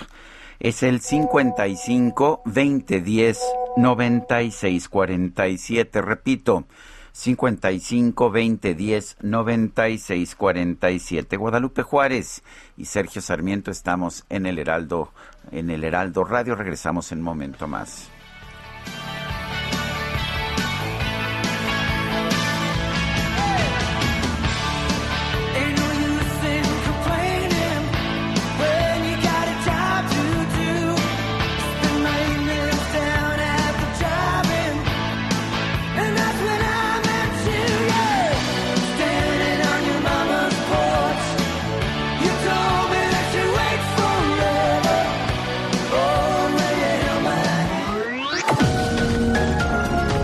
Sergio Sarmiento y Lupita Juárez quieren conocer tu opinión, tus comentarios o simplemente envía un saludo para ser más cálida esta mañana. Envía tus mensajes al WhatsApp 5520 109647.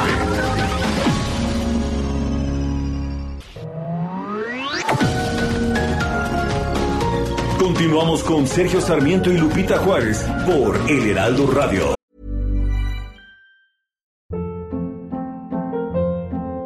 Hold up. What was that? Boring. No flavor. That was as bad as those leftovers you ate all week. Kiki Palmer here, and it's time to say hello to something fresh and guilt-free. Hello Fresh. Jazz up dinner with pecan-crusted chicken or garlic butter shrimp scampi. Now that's music to my mouth. Hello Fresh. Let's get this dinner party started. Discover all the delicious possibilities at hellofresh.com.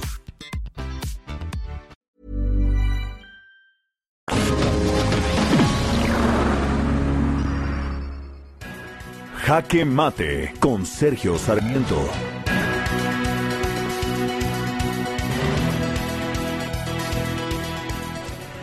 El presidente de los Estados Unidos, Joe Biden, cuestionó a los mandatarios de Rusia, Vladimir Putin, y de China, Xi Jinping, por no haber estado en la cumbre climática de Glasgow de estos días. Dijo que se está determinando allá en Glasgow el futuro de la humanidad, la solución a uno de los problemas más importantes que enfrenta la humanidad y sin embargo estos dos líderes de grandes potencias han estado ausentes. No, no se refirió al presidente de México, Andrés Manuel López Obrador, quien tampoco asistió a la Junta de Glasgow, pero no porque, pues quizás aplaude el que haya estado ausente, sino porque quizás para la visión de Joe Biden y del gobierno de los Estados Unidos, México simplemente no importa.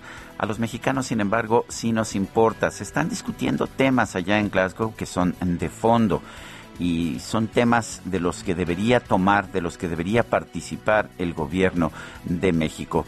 En el tema de la deforestación, por ejemplo, sería bueno saber si el, programa, el programa que estamos utilizando aquí en México en la actualidad, Sembrando Vida, está cumpliendo con la función de ayudar a mantener forestada una parte importante del territorio nacional o si por el contrario está generando incentivos perversos para que se deforeste y después se vuelvan a plantar árboles. Esto es lo que señalan algunos de los críticos de este programa Sembrando Vida. Estamos viviendo un momento muy importante. El calentamiento global es un hecho, es un hecho científico, no se puede negar. También es indudable que la mayor parte de este calentamiento global es producto de la actividad humana. Y sin embargo, muchas de las medidas que se están planteando en foros internacionales van a resultar al final más dañinas que lo que puedan resolver. Si se aplican, por ejemplo, todos los acuerdos, todas las medidas que surgieron del Acuerdo de París del 2015, solamente lograríamos reducir el calentamiento global en una décima de grado Celsius, sí, una décima. Por supuesto, no nos acercaríamos a los 1.5 grados que quiere detener el calentamiento global eh, quienes firmaron estos acuerdos.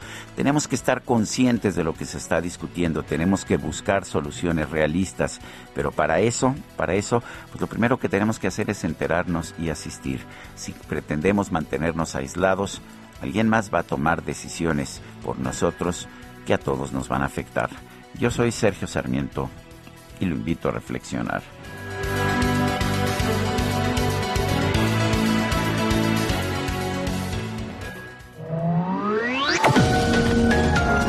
Para Sergio Sarmiento tu opinión es importante.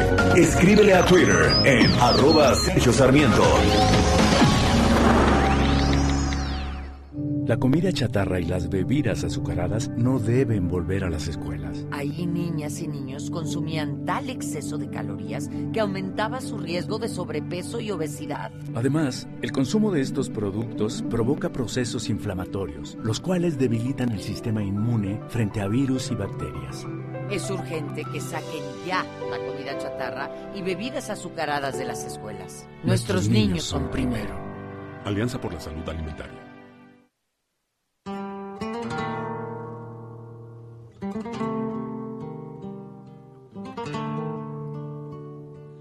really love a woman, to understand her, you gotta know her deep inside. Hear every thought, see every dream, and give her wings when she wants to fly. Then when you find yourself lying helpless in her arms, you know you really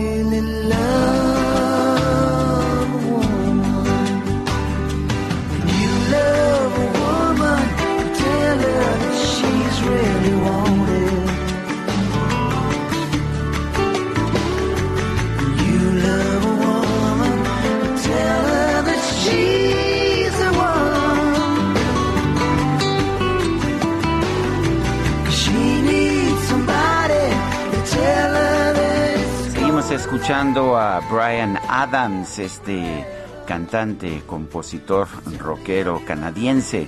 Esta canción se llama Have You Ever Really Loved a Woman? ¿Realmente has amado alguna vez a una mujer? Tiene un fuerte sentido como country, ¿verdad, Guadalupe? Pues eh, oye, así como, yo lo oigo así como medio, ¿no? Como medio ¿Ah, sí? españolón, ¿no? ¿Te parece español? Sí. No es falso, pero no es verdadero. Ay, la señora Vilchis ya vino aquí a intervenir. Bueno, Es- hoy, hoy le tocó, de las- ¿verdad? Con- Oye, sí, ¿A quién qué atacó hoy, cosa. verdad? Pues ¿Ya qué sabías? cosa, pues, Sergio, pues es que eh, yo la verdad todavía no entiendo bien esto que dijo, ¿no? ¿Qué dijo? No es falso, pero no es verdadero. No es falso, pero no es verdadero. O sea, ¿cómo? No es falso, pero no es verdadero. A ver, Quique, explícame eso. yo, yo sabía lo de no es falso, pero se exagera. Pero Pues esta sí, es nueva, pero, ¿verdad? o sea, si no es falso, es verdadero, ¿no? bueno. Pero ella dice, no es falso, pero no es verdadero. Que alguien no se explique.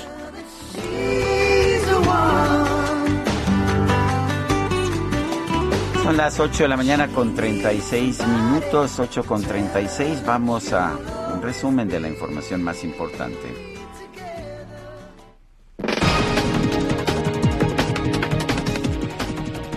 Esta mañana Rosa Isela Rodríguez, titular de la Secretaría de Seguridad y Protección Ciudadana, aseguró que en septiembre de 2021 el delito de feminicidio tuvo una reducción mensual de 63%. En septiembre pasado tuvimos una disminución de 63% en los casos de feminicidio de mes a mes respecto a agosto de este año. Fue el septiembre con menos feminicidios en lo que va de este gobierno. En cuanto a violencia familiar, también se reporta una disminución de 12.9% en septiembre, en comparación con el máximo histórico de este delito registrado en mayo de 2021.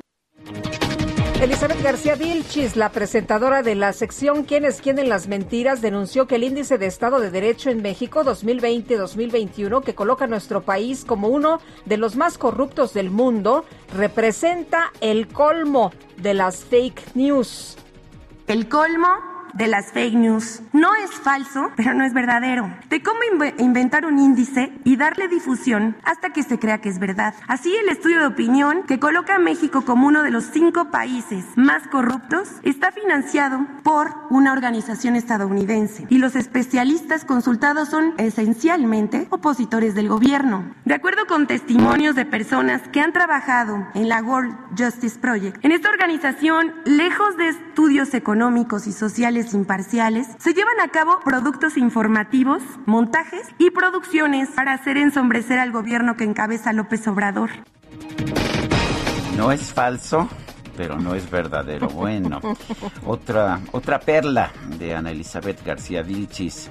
El Servicio de Administración Tributaria, el SAT, anunció la incorporación de un nuevo sistema de fila virtual el cual permitirá a los contribuyentes agendar una cita en cuanto haya un espacio libre.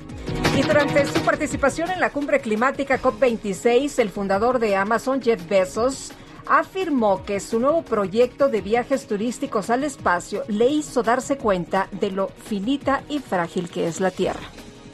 Por eso vete, olvida mi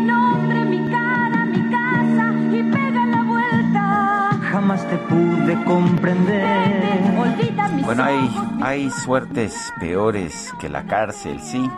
A ver, en Italia, por ejemplo, se dio a conocer el caso de un hombre originario de Albania que prefirió ser encarcelado a seguir viviendo en casa con su esposa. A ver, escuchemos.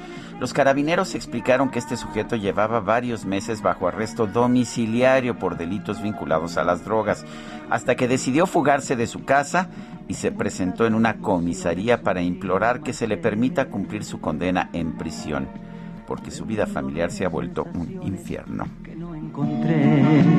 y al descubrir que era todo una gran fantasía volví. En Soriana, el ahorro es para todos con la oferta de cada día. Hoy miércoles 3, dale lo mejor a tu familia, aprovechando que la carne molida de res especial 80-20 está a 79.90 el kilo, hasta 3 kilos por cliente. Soriana, la de todos los mexicanos. Aplica restricciones, aplica en Hiper y Super. Bueno, yo creo que el señor Lozoya no prefiere la cárcel, ¿eh? Vámonos con Jorge Almaquio, que anda por allá en el reclusorio norte, donde esta mañana se va a llevar a cabo la audiencia presencial con Emilio Lozoya, que ha sido citado por el juez Jorge Almaquio. ¿Qué tal? Muy buenos días. Hola, ¿qué tal, Lupita? Sergio, amigos, muy buenos días. Así es, espera que por primera vez, pues este miércoles Emilio Lozoya comparezca ante el juez de control federal José Artemio Zúñiga Mendoza por los delitos de asociación delictuosa, operaciones con recursos de procedencia ilícita y cohecho. En la audiencia que está programada a las nueve y media horas aquí en el Centro de Justicia Penal Federal del Reclusorio Norte, bueno, pues eh, eh, se va, después de 16 meses de, su regreso a México, el exdirector de Petróleos Mexicanos eh, se va a presentar ante el impartidor de justicia y, bueno, pues ya este le ordenó a Lozoya Austin estar presente físicamente luego de que el exfuncionario federal solicitó una nueva prórroga para presentar pruebas en contra de los presuntos implicados en el caso Odebrecht. La petición será analizada por el juez federal, quien determinará si le concede el nuevo plazo por 60 días. Eh, eh, de esta manera, bueno, pues en caso de que se le, que se le niegue esta prórroga, la Fiscalía General de Justicia podrá eh, ya presentar el cierre de la investigación complementaria y eh, pues señalar que eh, eh, contará con 15 días para presentar la acusación contra el exfuncionario solo, solo por el caso Odebrecht.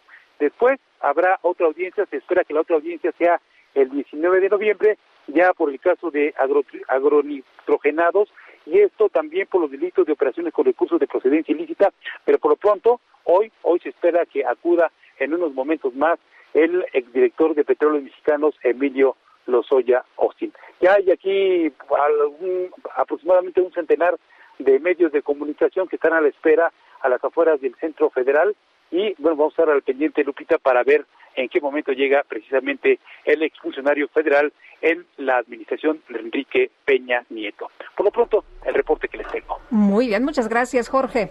Buen día. Hasta luego. Buenos días. Siete elementos de la Policía Estatal de Coahuila resultaron heridos la tarde de este martes en un enfrentamiento con hombres armados en los límites con Nuevo León. Alejandro Montenegro nos tiene la información. Alejandro, adelante. Buenos días, Sergio Lupita, les saludo con gusto desde Coahuila y les comento que uno de los siete eh, policías del estado que fueron heridos en este enfrentamiento, bueno, pues lamentablemente falleció la noche de ayer, según informó la eh, Secretaría de Seguridad Pública del Estado, después de este enfrentamiento que se suscitó, eh, como bien señalabas ayer, en la carretera número dos, en los límites de Coahuila con en eh, Tamaulipas, donde regularmente o donde ya anteriormente han ocurrido diversos enfrentamientos, de acuerdo con la Secretaría de Seguridad Pública.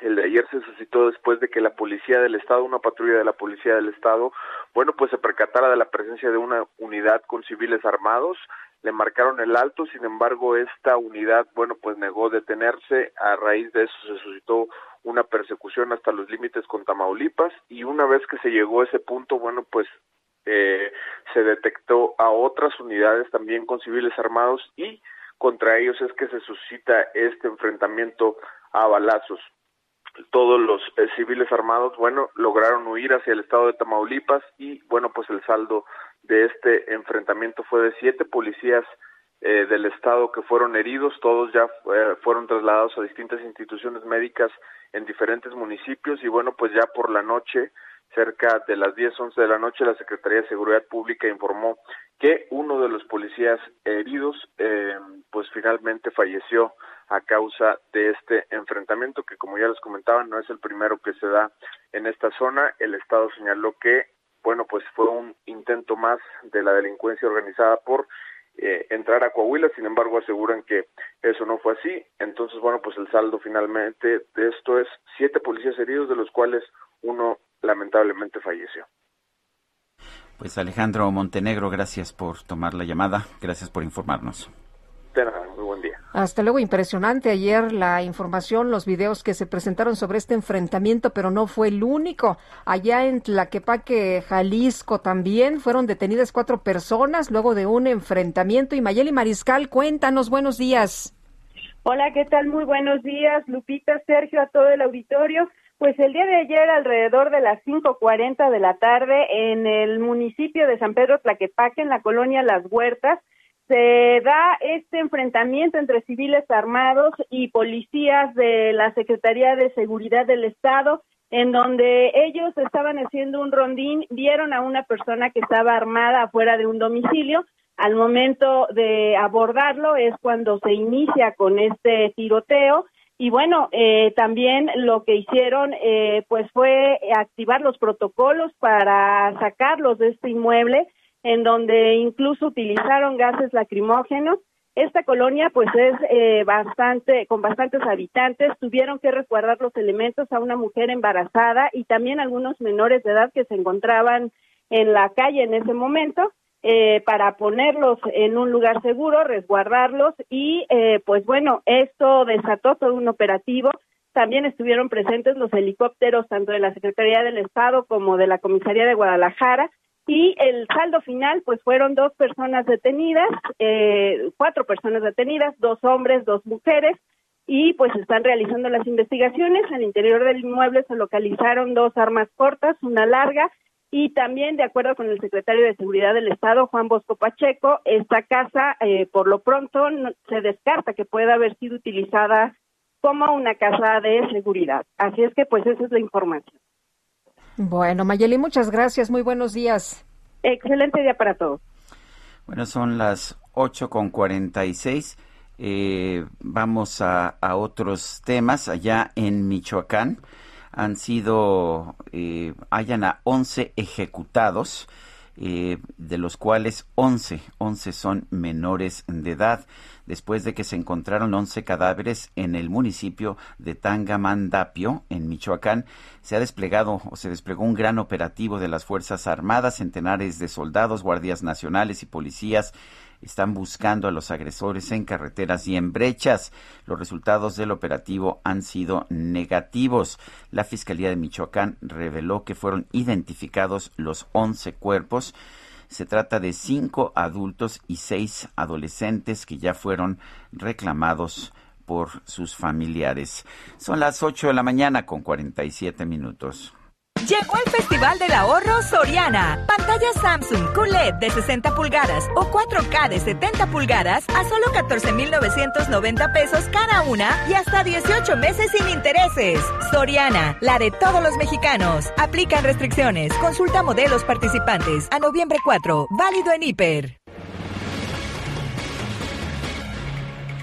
A partir de hoy y hasta el 21 de noviembre se va a llevar a cabo la séptima muestra internacional de mujeres en el cine y la televisión. Teresa Solís es presidenta de la Asociación de Mujeres en el Cine y la Televisión y estaremos platicando en unos momentos más con ella, si usted nos permite. Mientras tanto, le informamos que la cuenta de WhatsApp de Alejandro Murat, el gobernador de Oaxaca, ha sido hackeada con fines de extorsión. Él ha escrito en su cuenta de Twitter les pido hagan caso omiso a cualquier mensaje que puedan recibir a mi nombre hasta que mi equipo resuelva el inconveniente. La cuenta estará dada de baja y no se dejen sorprender. Y ya está lista Teresa Solís, la presidenta de la Asociación de Mujeres en el Cine y la Televisión. Teresa, qué gusto saludarte para que nos hables esta mañana de esta séptima muestra internacional de mujeres en el cine y la televisión. ¿Qué vamos a ver? ¿Qué es lo que va a ocurrir? Cuéntanos. Muy buenos días a todos. Pues es la decimoséptima muestra internacional de cine de mujeres y tenemos, la hemos potenciado con 67 películas. La temática es cartografía, cuerpo y territorio femenino, donde la cartografía es ese mapa social que detalla las heridas y los caminos que en México podemos visualizar con el andar de las mujeres como inmigrantes, como luchadoras sociales, como mujeres violentadas, como conquistadoras de su propia libertad y de su emancipación. Es como asemejar lo que está pasando en la tierra, es el cuerpo de las mujeres que ha sido socavado y la grandeza de la mujer y de nuestro territorio están heridos, quieren sanar y seguir fértiles física y simbólicamente. Y pues vamos a hacer un homenaje, metimos las manos a las raíces de nuestra asociación que está por cumplir 20 años y va a estar un homenaje a Ana Cruz Navarro, cineasta que nos va vamos a ver un compendio de sus películas y un video homenaje que yo le preparé. Se llaman Las sufragistas, Mujeres de la Revolución, La historia invisible y también Humboldt en México, La mirada del explorador. Tenemos mesas de diálogos increíbles porque vamos a tener a las grandes productoras como la señora Berta Navarro, Mónica Lozano, Concha Paguada, Ina Payán, que pues tienen más de 40 producciones en sus saberes y pues han producido películas de Guillermo del Toro, Berta Navarro, Mónica Lozano de González Iñárritu, y pues son unas películas grandiosas también. Y tenemos eh, muchas eh, películas, vamos a inaugurar con la de Tatiana Hueso, de Noche de Fuego, tenemos varias sedes, eh, del 3 al 7 estamos en Cineteca Nacional, del 10 al 14 de noviembre estamos en la Cineteca Alejandra Rangel Hinojosa en Nuevo León, Monterrey, del 18 al 21 estamos en Tlanepantla, que se ha vuelto un lugar muy importante eh, del Estado de México que le ha dado foro a nuestro festival, a nuestra muestra internacional de cine de mujeres. Y tenemos el del 15 de noviembre al 15 de diciembre por la plataforma Filming Latino. Vamos a salir a toda la República donde llega eh, la señal. Y bueno, pues tenemos películas también de mujeres muy jóvenes, eh, refugio de Tamara Yazbek, se llama La Flor de Viviana Pérez, La Madrina de Paulina Quiroz, eh, 503 AM de Abril Schmuckler, eh, de Alejandra Islas tenemos Esther Sinachi, y bueno, también por primera vez tenemos cuatro premios maravillosos que vamos a dar en efectivo en honor de la filósofa y catedrática Alejandra Hinojosa Rangel, eso es de parte de la familia Clarion Rangel, que estamos muy agradecidas. Y bueno, eh, tenemos eh, muchas muchas sorpresas que darles, pero los invitamos a Cineteca, que vengan a ver y que en el imaginario colectivo existan más de 60 nombres de mujeres que son realizadoras y productoras. Oye, pues oye muy bien. La verdad de las cosas es que hay muchas mujeres que han estado trabajando y que son representantes y que hacen muy buenas cosas y que se les reconoce a nivel internacional. Y, pero que lo más padre es que se les reconozca en casa y que se vea su chamba, ¿no?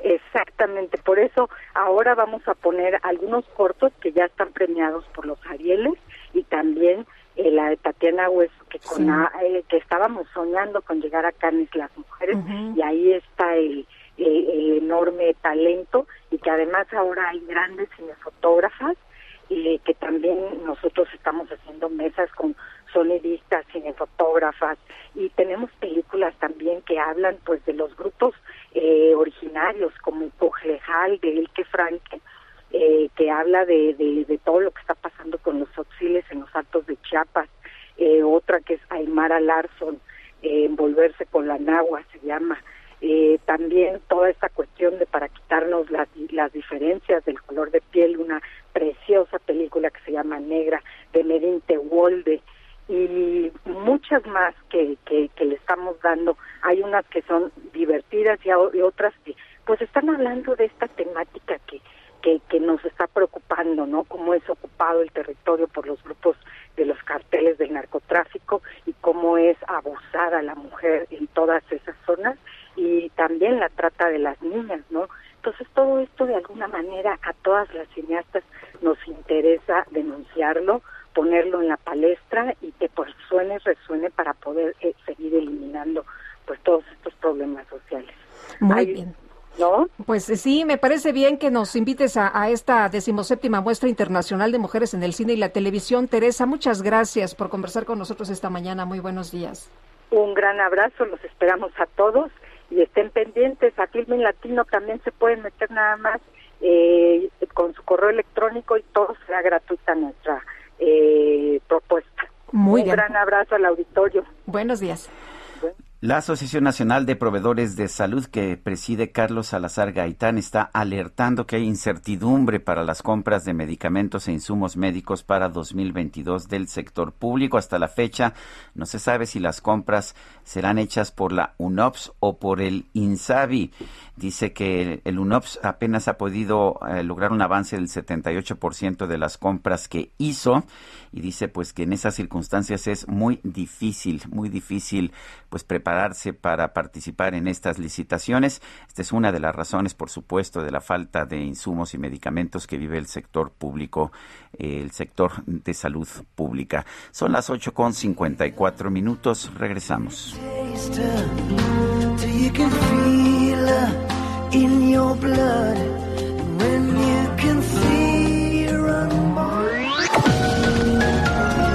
Sergio Sarmiento y Lupita Juárez quieren conocer tu opinión, tus comentarios o simplemente envía un saludo para ser más cálida esta mañana. Envía tus mensajes al WhatsApp 5520 109647.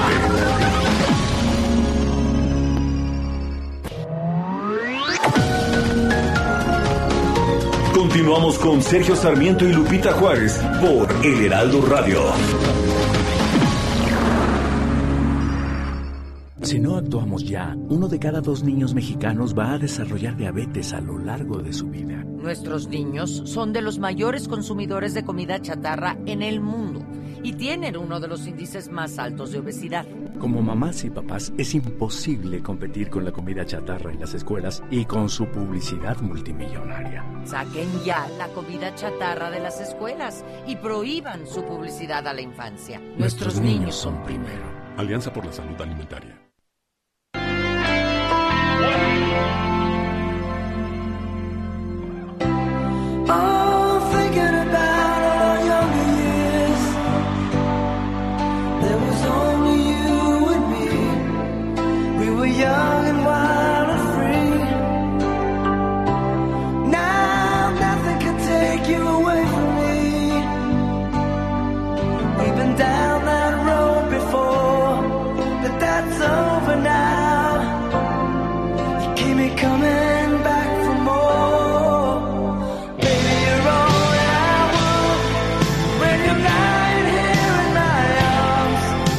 Seguimos escuchando música interpretada por Brian Adams, músico canadiense. Esto se llama Heaven, Paraíso. Otra de las que se bailaba calmadita, ¿no? Otra de las que se bailaba Ay, ya calmadita. vámonos, no, espérate, vamos a bailar esa. Es- ah, claro.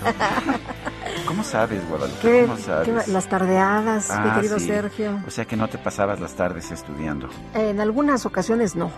Ah, bueno, También había que divertirse, ¿no? me parece bien. Yo también iba a las tardeadas, aunque no me tocó Brian Adams, a mí me tocó, me tocaron los Beatles o me tocó Polanca. Polanca Ah, era, Polanca oye, era no, para las lo máximo, lo para las- máximo. Las, este, abrazadito. Sí, hombre, qué, qué buenos recuerdos. ¿Nos regresamos, por favor? Sí, como no, sí, como no. Vámonos a los mensajes. El cacharpo favorito. Bueno, dice mm, Alfonso Sea, eh, para hacer frente al calentamiento sería bueno que universidades crearan una licenciatura para hacer frente. ¿Ustedes en dónde estarán dentro de 30, 40 o 50 años? Hay que preparar a la niñez, eh, pero ya es lo que nos dice. De hecho, hay licenciaturas eh, y hay carreras en Sí. ingeniería ambiental, cosas que no existían con anterioridad. Y me parece que, a ver, los jóvenes de hoy están mucho más enterados de la cuestión ecológica de lo que han estado en cualquier otra generación anterior, me parece. Oye, la hija de Rocío Nale es eh, profesionista, estudió eh, temas relacionados con recursos renovables, así con energías renovables. Fíjate, nada más, pues sí, hay jóvenes que sí están preparados. Siempre pueden organizar clases para los mayores, ¿verdad? Sí. Bueno, dice otra persona, me da gusto saludarlos, me gusta mucho su programa. ¿Podrían informar cuándo hacen el depósito del bienestar? Saludos, María Rosario. Eh, no lo sé, la verdad usualmente es el primer día del mes, no sé si el puente de Día de Muertos haya incidido sobre esto.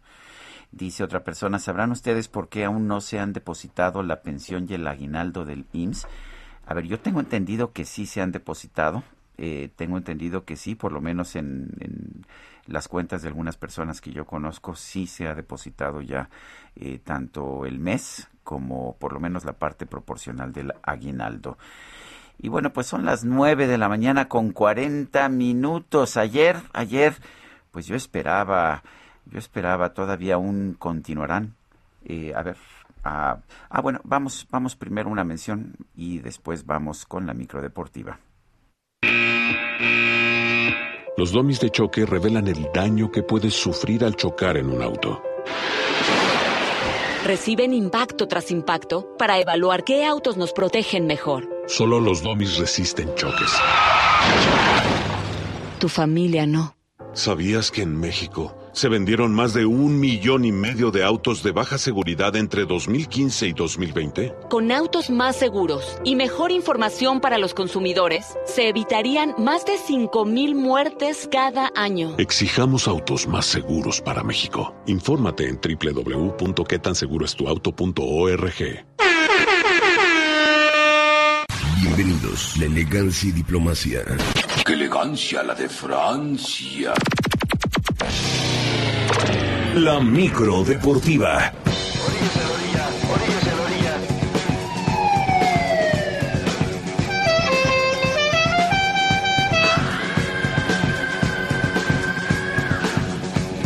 Hombre, la micro Llegó- muy, llegó muy rockero, rockera, ¿verdad? Llegó Oye, rockero. sí, pero antes de que se le salga el corazón a todos y que tengan que ir a ver el parquímetro, Son las nueve con cuatro minutos, con cinco ya en este momento. Son nueve con cinco, dije con cuarenta, ¿verdad? Bueno, ya. No es falso, pero no es verdadero. Ah, bueno, pues ya está, ahí está. La inquisidora mayor de la 4T ya tomó la determinación. Eh, yo pensé que iba a decir que era que no era falso, pero que exageraba por unos este por unos 36 minutos. Ay, mi querido Julio Romero, decepción, decepción. Yo esperaba ver un séptimo juego. Yo también, la verdad. ¿Cómo estás, Sergio Lupita? amigos Hola, ¿qué auditorio? Muy tal? buenos días, qué gusto saludarles. Media semana. Sí, yo también, caray. Sobre todo, ¿sabes qué? Eh, pues esperaba un duelo un poquito más pelea de los Astros de Houston. No batearon absolutamente nada el día de ayer. Perdieron siete carreras por cero, blanqueada, y los Bravos de Atlanta son los campeones del béisbol de las grandes ligas. Han ganado el juego 6 de la Serie Mundial. Eh, cuadrangulares de Jorge Soler y de Dansby Swanson. Además de Freddie Freeman, sólida salida de Max Fried. Bueno, pues todo esto ayudó a que los Bravos ganaran el título después de 26 años. Los Bravos de Atlanta, que fueron uno de los equipos más importantes en la década de los 90, con aquella, eh, con ese cuerpo de pichó que tenían, pues no solamente lograron un campeonato y ahora no salieron favoritos, ganaron 88 juegos en la temporada regular por 106, por ejemplo, que ganaron los Dodgers. Pero bueno, la, la, la, los playoffs se juegan distinto y los Bravos de Atlanta dieron cátedra. El jardinero cubano Jorge Soler fue designado el jugador más valioso de este clásico de otoño. Así es que los Bravos, los Bravos de Atlanta, campeones allá en las grandes ligas. Una temporada pues totalmente normal después de lo recortado que fue el 2020. Este 2021 sí, 162 juegos normales, todo normal allá en la Gran Carpa. Así es que felicidades a toda la banda de los Bravos de Atlanta, que hay muchos, muchos aficionados. Oigan, y hace unos cuantos instantes... Eh, se ha dado a conocer que Aaron Rodgers, el mariscal de campo de los empacadores de Green Bay, dio positivo de COVID y se pierde el duelo del próximo domingo ante los jefes de Kansas City. Uy, además iba a ser un gran duelo contra Patrick Mahomes. Contra Patrick Mahomes, exactamente, sí. Ah, qué pena. sí, eh, muchas gracias al Inge Adrián Alcalá que me acaba de pasar la información. Él, sabe todo. Él está al pendiente, conectado. Creo que nada más se, desconecta cuando, cuando come. Nada más. Ni siquiera, ¿eh? Sí, ahí a los. No sé si este, cuando duerme. Creo que tiene unas alertas especiales que con una notifican y lo despiertan cada vez que hay una información importante de los empacadores. Así es. Pero bueno, yo sí fui a ver a los empacadores. Mira, te alcanzaste, nena, qué buena. no es falso, pero se exagera. Ah, gracias, mi querido Cacharpo, gracias. Ese golpe sí estuvo. No, me le dolió. Oye, no te vayas, Adrián. No, no, no es para tanto, no. No, hombre, la envidia está... está... en fin, bueno, eh, yo los Browns de Cleveland perdieron contra los aceros de Pittsburgh, entonces, ya. ¿Por qué lo dices tan bajito? ¿Por qué lo dices tan bajito? Ahí los dejaron. Se cono rapidito, Se conocen o los presento. Bueno, oigan, fecha 4 de la fase grupos en la Champions League, resultados el día de ayer. El Manchester United empatados con el Atalanta. Cristiano Ronaldo, parece que este es su evento.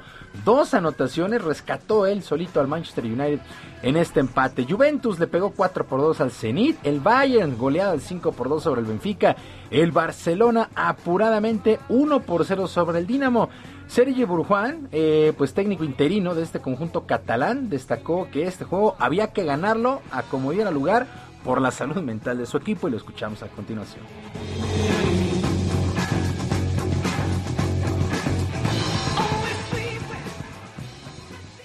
Era, era muy importante, muy importante. Todo el mundo lo sabía, los jugadores en, las horas previas eh, se notaba que había tensión em, y ahora mismo cuando entra el vestuario ves que la, fisonomía de la cara ha cambiado. ¿no?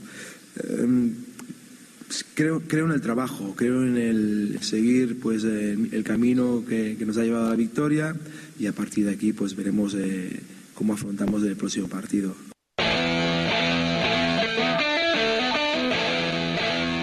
Sergio, Sergio Juan, este técnico interino del Barcelona. Para el día de hoy, el Real Madrid estará enfrentando al Shakhtar por ahí de las 11.45 de la mañana. El Liverpool contra el Atlético de Madrid a las 2 y el Leipzig contra el PSG, fecha 4 de 6 en la fase de grupos.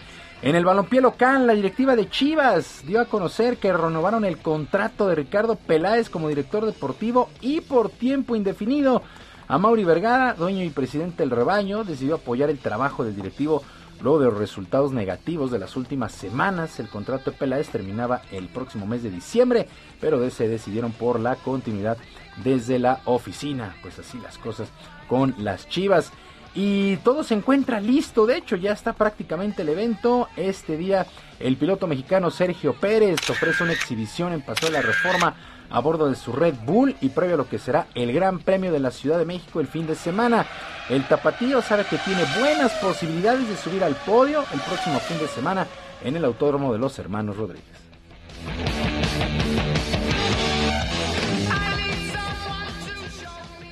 Bueno, ha sido un proceso importante, ¿no? En, en esa parte, porque cambié de escudería y pensaba una adaptación más rápida y me costó más trabajo de lo, de lo que pensaba, ¿no? llegué a un auto, a un equipo muy diferente y, y, sigo en ese proceso. Ahora creo que estoy cada vez más adaptado. Creo que nos perdimos un poco a mitad de temporada buscando unos cambios eh, que no coincidimos, no, no, no pudimos conseguir, pero ahora tenemos muy buena base y, y creo que tenemos muy buen ritmo para pelear y, estar en el podium en las, en las últimas carreras. Bueno, sería sensacional, me parece que Checo tiene grandes posibilidades, ahora sí posibilidades reales de subir al podio el próximo fin de semana en el autódromo de los hermanos Rodríguez. Sergio Lupita, amigos del auditorio, la información deportiva el día de hoy. Para que veas que sí nos escuchan, Guadalupe, después de que dije 9.40 en vez de 9.04, Sí. avalancha de mensajes, Oh. de- no, no sabes. O sea, la gente se ve que la puse nerviosa. Se ve que mucha gente le Como- había como puesto, a Julio y no le aquí. había puesto el dinero El suficiente al parquímetro, parquímetro. sí. Bueno, Si es que aquí esta zona es de parquímetros, entonces Yo yo, le puse, ay, la, prefiero cinco pesos a la multa. bueno, muy Pero bien. bueno. A, a la araña. Ah, no. Te pasaste. No, bueno. que tengan un extraordinario día. Gracias, Julio.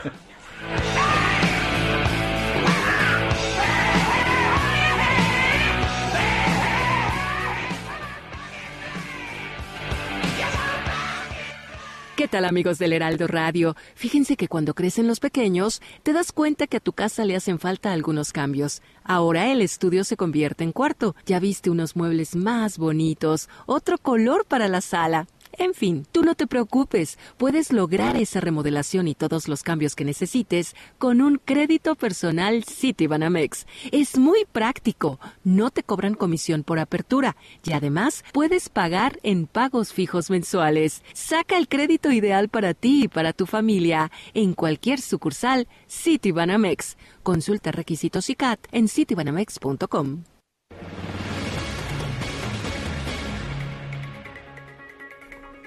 Bueno, y en información de último momento, ha llegado Emilio Lozoya, el exdirector de Pemex, al reclusorio norte para comparecer por el caso de Odebrecht. Hay que señalar que ya nuestro compañero Israel Lorenzana, que está en el lugar, nos mencionó que se va a llevar a cabo esta primera audiencia presencial del exdirector de Petróleos Mexicanos en el reclusorio norte.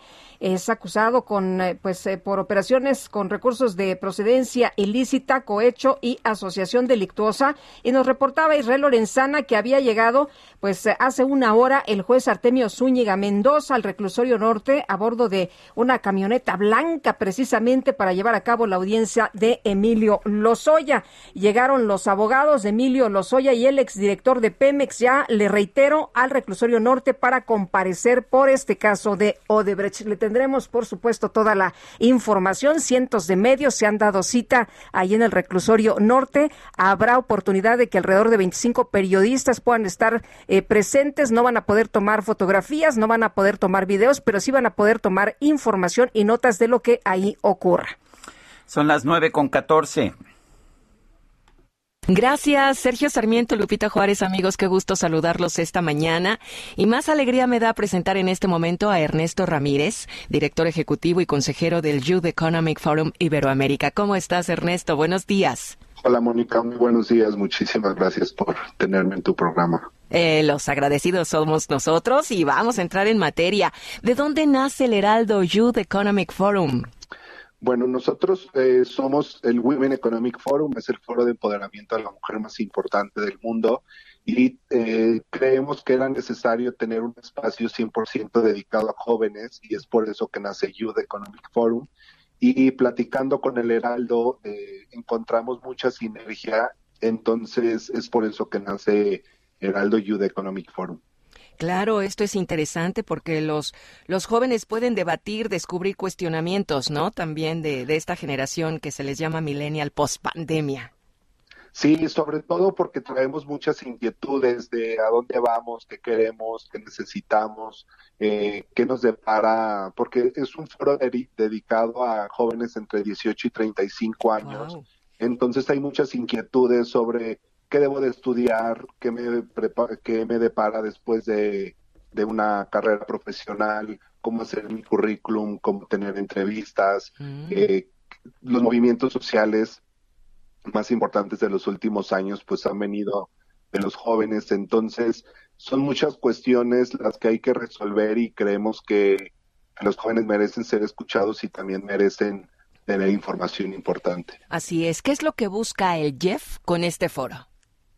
Lo que buscamos es eh, brindar información, es empoderar a los jóvenes y darles un poco de herramientas con historias eh, muy inspiracionales, con eh, herramientas también, porque vamos a tener charlas como tipo taller eh, de cómo hacer tu currículum, de cómo encontrar un trabajo flexible, eh, de todo el tema de medio ambiente, de políticas públicas. Entonces, es un foro muy integral. Hicimos una alianza también con Regina Carrot, esta influencer que trae un concepto que se llama Restart, es esta posibilidad de volver a empezar. ¿Y qué es lo que queremos? Que los jóvenes sepan que no importa en qué momento de la vida estés, siempre puedes volver a empezar. Vamos a hablar de depresión y ansiedad, vamos a hablar de todo el tema de psicología positiva, eh, de temas muy personales como la pareja, el autoconocimiento, hasta temas ya mucho más generales y públicos eh, como el medio ambiente, STEM, etcétera. Muy bien, pues ya mencionaste a la influencer. ¿Ella será una de los speakers que estarán en este foro? Correcto. Eh, algunos de los speakers confirmados es Regina Carrot, que es esta estrella multiplataforma, está Alejandra eh, Orozco, clavadista y medallista olímpica, está Nelly Miranda, multimedallista paraolímpica, está Ismael Cala, periodista y escritor, Guillermo Santiago, director general del INJUVE, está Rocío Aguilar, líder STEM global de Shaper México, ella pertenece al World Economic Forum, está Juan Lucas Martín, que es un psicólogo y conferencista, Paola Espinosa, clavadista y medallista olímpica, César Lozano, Sofía Mendoza, socia de Bolsa Rosa, entre muchos otros. Más de 10 speakers, qué interesante. Y bueno, pues la pregunta del año, ¿no? ¿Tendrá algún costo? No, esa es también la buena noticia. Lo que buscamos es democratizar la información. Es por eso que desde que hacemos Women Economic Forum y ahora con Youth Economic Forum es un evento totalmente gratuito, 100% digital. Invitamos a todos a registrarse en la página www.heraldojeff.com y ahí van a poder acceder a todas las conferencias eh, sin costo alguno. Son dos días de evento del 30 de noviembre al 1 de diciembre esos días eh, van a poder desbloquear 20 eh, conferencias por día y acceder a todo nuestro material y paralelamente a lo largo del día vamos a estar transmitiendo algunas conferencias tanto en el Facebook del Heraldo como en el Facebook de nosotros Youth Economic Forum. Perfecto, qué interesante. ¿Nos repites la página, por favor? Sí, por supuesto, es www.heraldojeff.com. Jeff, Y-E-F. Correcto. Muy bien. Pues muchísimas gracias, Ernesto Ramírez, director ejecutivo y consejero del Youth Economic Forum Iberoamérica, por esta plática tan interesante para los jóvenes. No, al contrario, muchísimas gracias. Los invitamos. Es un evento, les repito, totalmente gratuito. Son más de 40 conferencias, más de 50 speakers internacionales y pues eh, los esperamos. Claro que sí, así será. Mucha suerte y gracias. Buen día. Igualmente, hasta luego. Regresamos con ustedes, Sergio Sarmiento, Lupita Juárez. Adiós. Gracias, Mónica Reyes, y vámonos al reclusorio norte. Edgar Ledesma, adelante. ¿Qué tal, Sergio? buenos días. Acaba de llegar Emilio Lozoya, finalmente al reclusorio norte, cerca de las nueve y cuarto, arribó aquí al reclusorio. Comentarte que llegó una camioneta, llegó en una camioneta negra acompañado de, de su abogada, de su abogado, de su equipo de abogados, pero déjame comentarte un detalle, Sergio. Por primera vez se ve a Emilio Lozoya entrar a un recinto jurisdiccional. Desde que pisó el país el 17 de julio de 2020, no había entrado a Reclusión Norte ni había tenido ningún quedó de frente a algún juez. Todo esto había sido por videoconferencias. Es la primera vez que se le ve ingresar. Comentarte que llega, llega retrasado, estaba citado para las 9 de la mañana. Sin embargo, llegó nueve y cuarto y incluso él quería entrar en su camioneta, tuvieron que, se bajó su abogado, pedí permiso para que dejaran pasarlos, las autoridades de Recursos Norte dijeron que no podía pasar la camioneta y tuvo que bajarse Emilio Lozoya. Ahí intentamos platicar con él, tenemos cerca de 20 medios que nos encontramos aquí en el Recursorio Norte, no quiso hablar, argumentó su abogado que debido a que venían retrasados para la audiencia, eh, no iba a dar palabras, iba a ir directo hacia reclusorio. Eh, llegó también a, con una caja, una caja con los expedientes, decía para esta, esta audiencia que se va a tener, que se espera que sea cerca de cinco horas, Sergio, esta, esta audiencia. Aquí se espera que la defensa de Lozoya, que pidió una prórroga de, bueno, que espera que pidió una prórroga de dos meses, argumentando que Brasil no ha respondido una solicitud de asistencia jurídica para que aclare Luis Alberto de Meneses Güell, exdirector de Odebrecht en México, que siga siendo testigo protegido o le revocaron en forma definitiva su acuerdo de colaboración con la Procuraduría de su país. Esto porque la defensa de Emilio Lozoya considera que es un testigo importante para la defensa de Emilio Lozoya, ya que de Meneses Güell es uno de los declarantes que señaló a Lozoya de recibir sobornos cerca de 10.5 millones de dólares por Odebrecht. Sergio, parte de lo que la Fiscalía General no, le dé esa prórroga, incluso se habla que podría cambiar el, la situación y arrestar a Emilio Lozoya y ya no salga aquí de reclusorio, de reclusorio norte. Todo esto estaremos pendientes aquí, de Sergio, afuera del reclusorio y también adentro en esta audiencia que se va a dar. Edgar Ledesma, muchísimas gracias por este reporte muy completo. Gracias. Estamos pendientes, Sergio. Muy buenas hasta luego. Y bueno, en el, en el punto también ahí en el reclusorio norte se encuentra nuestro compañero Israel Lorenzana, que desde temprano nos ha estado pasando información, nos ha estado dando pues los detalles de cómo ha ido llegando el juez, de cómo están los reporteros también ahí en el lugar y de cómo ha llegado Emilio Lozoya. Pues eh, nos tiene la crónica en estos momentos. Adelante, Israel.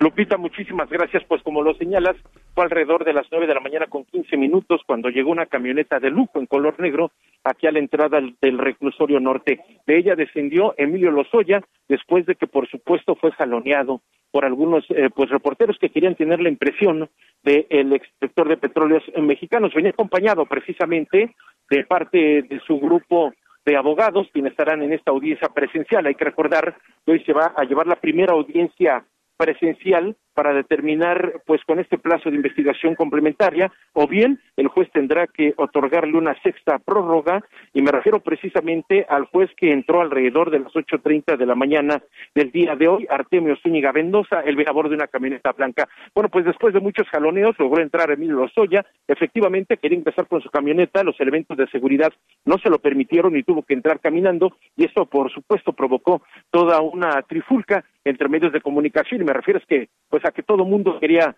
pues tener una respuesta, tener una entrevista, tener un aspecto de Emilio Lozoya, quien pues se limitó únicamente a caminar y atravesar las rejas de este reclusorio norte, la primera vez que Emilio Lozoya pisa precisamente un reclusorio para tener una audiencia y será alrededor de las nueve treinta de la mañana, tan solo ya unos minutos, Sergio Lupita, para que se lleve a cabo esta audiencia presencial, en donde por supuesto nosotros vamos a estar muy al pendiente del resultado. Estamos eh, pues eh, transmitiendo totalmente en vivo para el Heraldo Radio, aquí desde las afueras del reclusorio norte, en la zona norte de la capital, la alcaldía Gustavo Amadeo. Muy bien. Lupita, la información que les tengo. Israel, muchas gracias, muy buenos días. Hasta luego. Hasta luego. Son las nueve con veinticuatro minutos, regresamos en un momento más.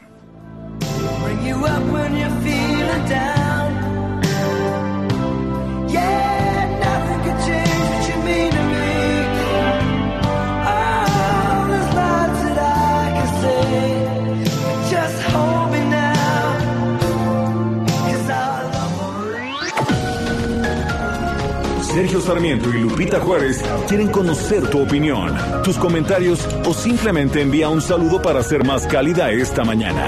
Envía tus mensajes al WhatsApp 5520 109647.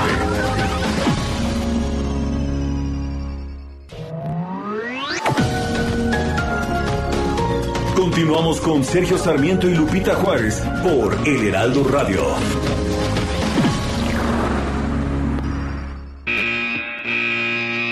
Los domis de choque revelan el daño que puedes sufrir al chocar en un auto. Reciben impacto tras impacto para evaluar qué autos nos protegen mejor. Solo los domis resisten choques. Tu familia no.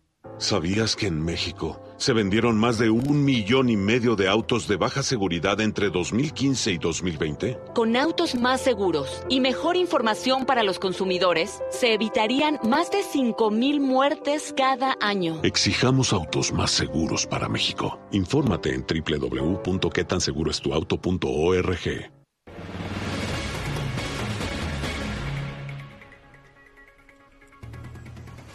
Son las nueve con treinta y un minutos en la línea telefónica. Agustín Basabe, analista político. Agustín, ¿qué nos tienes? ¿Qué, nos, qué, qué reflexión nos ofreces esta mañana? Sergio Lupita, buen día. Buen Eh, día. pues mucha gente se ha escandalizado por las eh, recientes declaraciones del presidente López Obrador, eh, que lanza una ofensiva primero contra la clase media, después contra la Universidad Nacional y eh, en última instancia contra eh, lo que él llama los nuevos derechos, el eh, feminismo, el ecologismo, dice que son movimientos creados por eh, la era neoliberal para distraer la atención sobre su saqueo.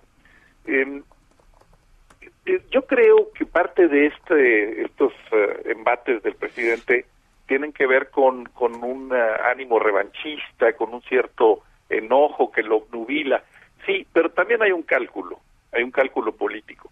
Creo que el presidente está ya pensando en su legado, él siente que ya está en la recta final de su sexenio, eh, cree que ya sentó las bases de la cuarta transformación y está pensando en lo que va a dejar. Quiere eh, hacer irreversibles los cambios que, que ha hecho eh, y eso lo logra, bueno, pues eh, en algunos casos elevando a rango constitucional algunas reformas para que sea más complicado revertirlas, eh, pero también creo está buscando una suerte de hegemonía ideológica, narrativa, que después de que él termine siga pensando la gente como ella, así como había un consenso neoliberal, haya una especie de consenso cuatroteísta, por llamarle de alguna manera. Eh, creo que hacia allá apunta todo esto. Es una provocación a la clase media, es una provocación a la UNAM para que se radicalice y, y tome, adopte su discurso y defienda sus ideas. Y eh, en última instancia es una provocación también a los movimientos eh, que él llama de los nuevos derechos para que también eh, de algún modo reconozcan, esto es más difícil, lo, hay que decirlo, que reconozcan que lo prioritario es lo que él dice que es el combate a la desigualdad social. Eh, sí pienso que está ya haciendo una apuesta eh, de posterior a su gobierno, posterior a su salida, como digo, de hegemonía eh, ideológica, narrativa, y que ya no está tanto pensando en, en lo que está él haciendo ahora. Eso no le afecta a su popularidad, es cierto. ¿Quién sabe si le afecte a su partido, a su movimiento de cara al 2024? Creo que eso es lo que no ha sido respondido. Bueno, pues Agustín Basabe, como siempre, gracias y un fuerte abrazo y nos quedamos con esta reflexión. Ya está construyendo su papel en la historia. Fuerte abrazo. Igual otro para ti, para Lupita y saludos al auditorio. Buen día. Gracias, hasta luego. Son las nueve de la mañana, nueve de la mañana con 34 minutos. La siguiente sección es traída a usted por el proyecto que está redefiniendo el Pedregal. Entre a pedre.mx y descúbralo. Pedre. Redefine el Pedregal. Interrumpimos este programa para darle un atento aviso. El Pedregal ya no es lo que era antes, nunca lo volverá a ver igual. Pedre está redefiniendo el Pedregal. Entre a pedre.mx y descúbralo. O visite nuestro showroom en Avenida San Jerónimo 111, Álvaro Obregón. Pedre redefine el Pedregal. Y le tenemos información de los mercados financieros. La bolsa sube al alza, aunque poquito, 0.2%, mientras que el Dow Jones baja 0.2% allá en Nueva York y el Nasdaq eh, que anteriormente era el mercado de alta tecnología, está subiendo, pero casi nada, 0.06%. Por, 0.06%. El peso se encuentra pues uh, bajo eh, frente al dólar. La cotización en ventanillas bancarias es de 21.4, 21.4 por dólar, mientras que en el mercado al mayoreo se registra una cotización de 20.8825, está perdiendo 0.4% el peso en el mercado al mayoreo en estos momentos. Son las 9 de la mañana con 35 minutos. Esta sección fue traída a usted por el proyecto que está redefiniendo el Pedregal. Entre a pedre.mx y descúbralo. Pedre redefine el Pedregal. Bueno, Sergio, y tenemos un libro, un libro de Omar Nieto, que está presentando el juego secreto de Moctezuma o de cómo los españoles perdieron la guerra con los aztecas, así Ah, como ¿la así como la oyes, la perdieron. Bueno, y está en la línea telefónica. Interesante tesis, sí, ¿no? Para empezar cómo una no, novela. ¿Cómo no? Imagínate nada más el sueño de muchos. Bueno, entonces, Omar. y, y tendríamos que, tendríamos los mexicanos que, que, o, o- o tendrían los españoles que of- pedirnos una disculpa a nosotros. Pues a lo mejor, a lo mejor Va- eh, va- vamos a platicar. O nosotros a ellos, ya no sé cómo, pero bueno, a lo mejor sí, ¿verdad, Omar? Nosotros a ellos por haberle cortado la cabeza a Hernán Cortés. ¿Cómo te va? Qué gusto saludarte. Muy buenos días. Lupita y Sergio, qué gusto saludarlos. Por fin podemos platicar sobre este libro. Muy bien, sí, porque tuvimos que cancelar, no nos, no, nos quedaban creo que 24 segundos la última vez que ibas a, que ibas a entrar. A ver, cuéntanos del juego secreto de Moctezuma. La- para empezar, la tesis es muy interesante, ¿verdad? El resultado de la, de la guerra de 1521 no fue el que registraron los libros de historia, sino que fue distinto. Cuéntanos. Bueno, eh, se trata de una ucronía, eh, un, un género literario que, que no se practica mucho en Latinoamérica, mucho menos en México. También se le llama ficción especulativa, ficción alternativa, el famoso ¿qué hubiera pasado si? Eh, parte de una investigación rigurosa sobre la conquista, pero alejándome, el secreto de Moctezuma está en alejarme de las fuentes eh, españolas, cortesianas, y tratar de clavarme más en las pocas fuentes indígenas que tenemos, eh, Alvarado Tesosomo, este, eh, Istrizochi, los mismos informantes de Sagún, etcétera, y tratar de cambiar la mirada hacia cómo vieron los indígenas la llegada de los españoles y cómo hubieran podido urdir una una guerra de, de, resistencia mucho más efectiva y al final vencer a los españoles. La, la novela comienza con la cabeza decapitada de Cortés en las playas de Cádiz. Eh, ya se imaginará el lector qué sucede antes y después de todo esto, pero la idea era mm, desde la imaginación, desde la literatura y basados en la historia, plantear planteándose esa pregunta, dijeron ustedes por ahí, tal vez anhelo de varios, pero pero sí tal, tal vez una utopía o distopía sobre eh, vernos como como otra nación, como como otro tipo de nación ahora vencedora, ¿no? Esa sería la idea central del libro y también eh, yo quería crear una eh, quería crear ah, un canto épico que la literatura mexicana no está, no existe, no está dado a pesar de haber sido una nación eh, tan guerrera, con una cosmogonía tan amplia, con una teogonía, un panteón de, eh, de dioses eh, muy, muy sofisticado, muy, muy amplio, pues a la misma manera que los griegos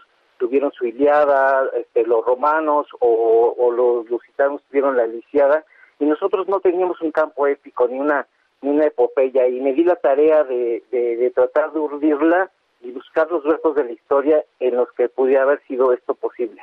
Omar, reivindicar eh, es lo que lo que quieres o, o la idea era eh, precisamente esta ficción, como tú le mencionas, esta ficción especulativa de y si hubieran eh, ocurrido las cosas distinto que seguramente pues lo pensaste una y otra vez, ¿no? Quizá, quizá ambas cosas. Eh, la, la, idea era replantear nuestra identidad. Siempre he estado como muy ocupado con esa idea.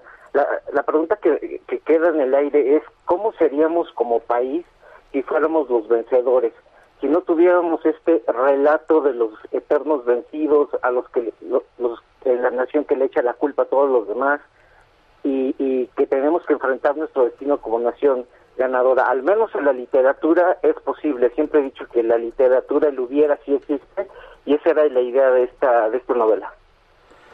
Muy bien, ¿te divertiste al escribirla?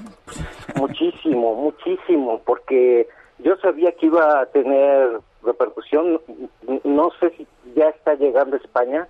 Supongo que en España no les va a caer muy bien. Tampoco a los historiadores más ortodoxos. Este, yo digo que esta no es una novela histórica, es una novela antihistórica y, y que parte de esta revisión que hay actualmente en el siglo XX de, de la, historia de los pueblos, ¿no? También un poco a partir del poscolonialismo, por supuesto, yo no estoy de acuerdo con la idea de pedir pedir perdón. O sea, es- eso es un poco bastante, bueno, eh, eh, por, por decirlo menos es ocioso, ¿no? Pero, pero sí, sí, yo creo que la, la literatura sí tendría que replantearse la, la idea de la, la identidad cultural de las naciones, ¿no? Muy bien, pues eh, Omar, muchas gracias por invitarnos a, a leer el juego secreto de Moctezuma. Pues espero que, que les guste. Eh, creo que nunca se ha hecho desde la literatura mexicana este replanteamiento y pues ojalá al lector y a sus radioescuchas les sea interesante este experimento literario. Muchas gracias. Es Omar Nieto, el autor de este libro, esta ficción, El juego secreto de Moctezuma. Son las nueve con 42 minutos. Van dos personas fallecidas tras el ataque a balazos de la Guardia Nacional a una camioneta en que viajaban migrantes allá en Pijijiapan, Chiapas.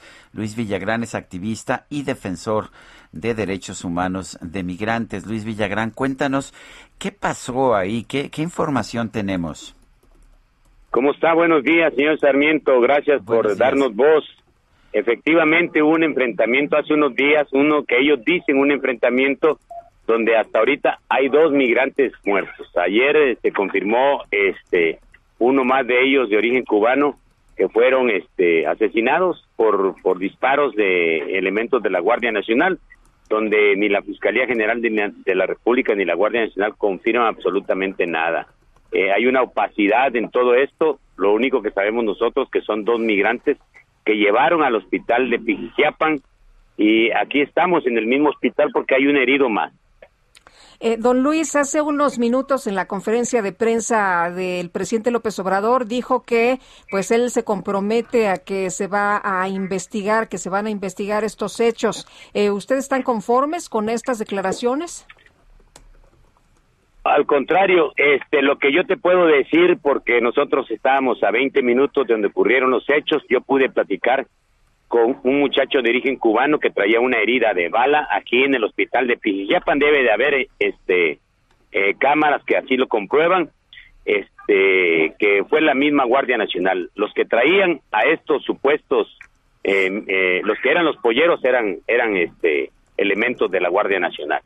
O sea, aquí hubo un enfrentamiento entre ellos, se suscitó lo que ocurrió y hay unas fotos por ahí donde le sembraron armas a, a los migrantes. ¿eh? Eso es terrible, ¿no? Aquí las pruebas están más que fehacientes. Nosotros exigimos una verdadera investigación porque independientemente del oficialismo, hay migrantes muertos por el simple hecho de emigrar en la infinita desesperación que esta gente tiene al tratar de salir de sus países y del tapón que han hecho aquí en el sureste. La contención ha provocado más corrupción. Eh, don Luis, eh, me llama la atención que dice usted que la Guardia Nacional estaba sirviendo como polleros. Total y definitivamente, y asumo yo la responsabilidad de lo que estoy diciendo. Quiero que me digan quiénes son los detenidos, si no, si dice el presidente que debe de haber una investigación, que se compromete una investigación, que den el nombre de los detenidos y por qué. ¿eh? Las personas, el, el, el- migrante cubano que estaba herido, que, que, lo, que lo pongan a explicar qué fue lo que ocurrió, que den los nombres de los migrantes, porque ellos decían que eran elementos de la Guardia Nacional quienes los traían, quienes estaban fungiendo como polleros, o sea, tenían doble este, personalidad, por decirlo menos, ¿no? Eh, ¿qué, ¿Qué pasa, don Luis, con esta persona que nos dice que todavía está en el hospital? Nosotros vamos ahorita al hospital, hay muchos niños que niños que en- pero estamos pidiéndole a través de este medio que ya entre permanente a la ley, no porque Mm, se nos está cortando, don Luis. No sé si se pudiera eh, poner como estaba eh, en la misma atendido ubicación. los heridos. Eh, casi no le alcanzamos a escuchar, don ¿Nos Luis. puede repetir lo que, lo que dijo porque per- perdimos la conversación? Que incluso el Tratado de Versalles obliga al Estado mexicano a atender al- a los heridos y aquí tenemos muchos nosotros ya, porque ellos están viendo esto como una guerra, están disparando a los migrantes, están esperando que muera un niño o una mujer embarazada para culpar, no para solucionar nada. Ellos lo que quieren es encontrar culpables y no encontrar soluciones porque es el Estado mexicano. ¿Cuántas personas eh, eh, estamos hablando están heridas, don Luis? Este, eh, al menos los migrantes, hay cuatro heridos más y también hay muchos niños deshidratados por esta caminata en el cual es responsable el Estado mexicano. Bueno, pues yo quiero agradecerle Luis Villagrán, activista y defensor de derechos humanos de los migrantes, el haber conversado con nosotros esta mañana. Muchas gracias a todos, muchas gracias Sergio Sarmiento. Bueno, pues me preocupa particularmente esta afirmación de que los integrantes de la Guardia Nacional están actuando como polleros. Dice que él es este testigo, ¿no? Que dice él... que él es testigo y que él se hace responsable Así de la es. afirmación. Ahí está la afirmación. Esperemos que pues que la investigación vaya al fondo. También me preocupa cuando dice que se está viendo como una guerra que están disparando en contra de los migrantes. Pues todo lo contrario de la política de brazos abiertos que había prometido el presidente López Obrador en un principio. Si la política fue incorrecta, bueno, pues hay que reconocerlo, pero tratarlo como una guerra no sería la solución. Son las nueve con cuarenta y siete. Vamos con Mónica Reyes.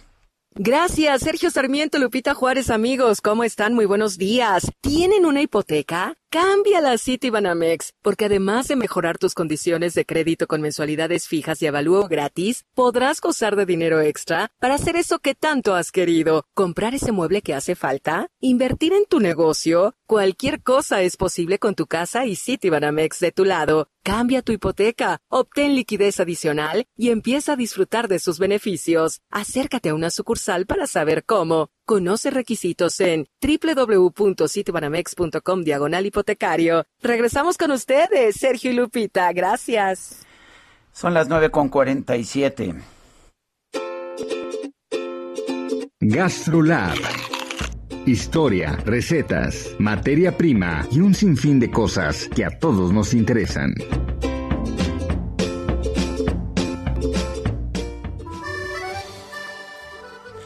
Y ya está con nosotros el chef Israel Arechiga. ¿Cómo te va? Muy buenos días. Hola, muy buenos días, Lupita, Sergio, a todo el auditorio. Qué gusto saludarlos hoy miércoles.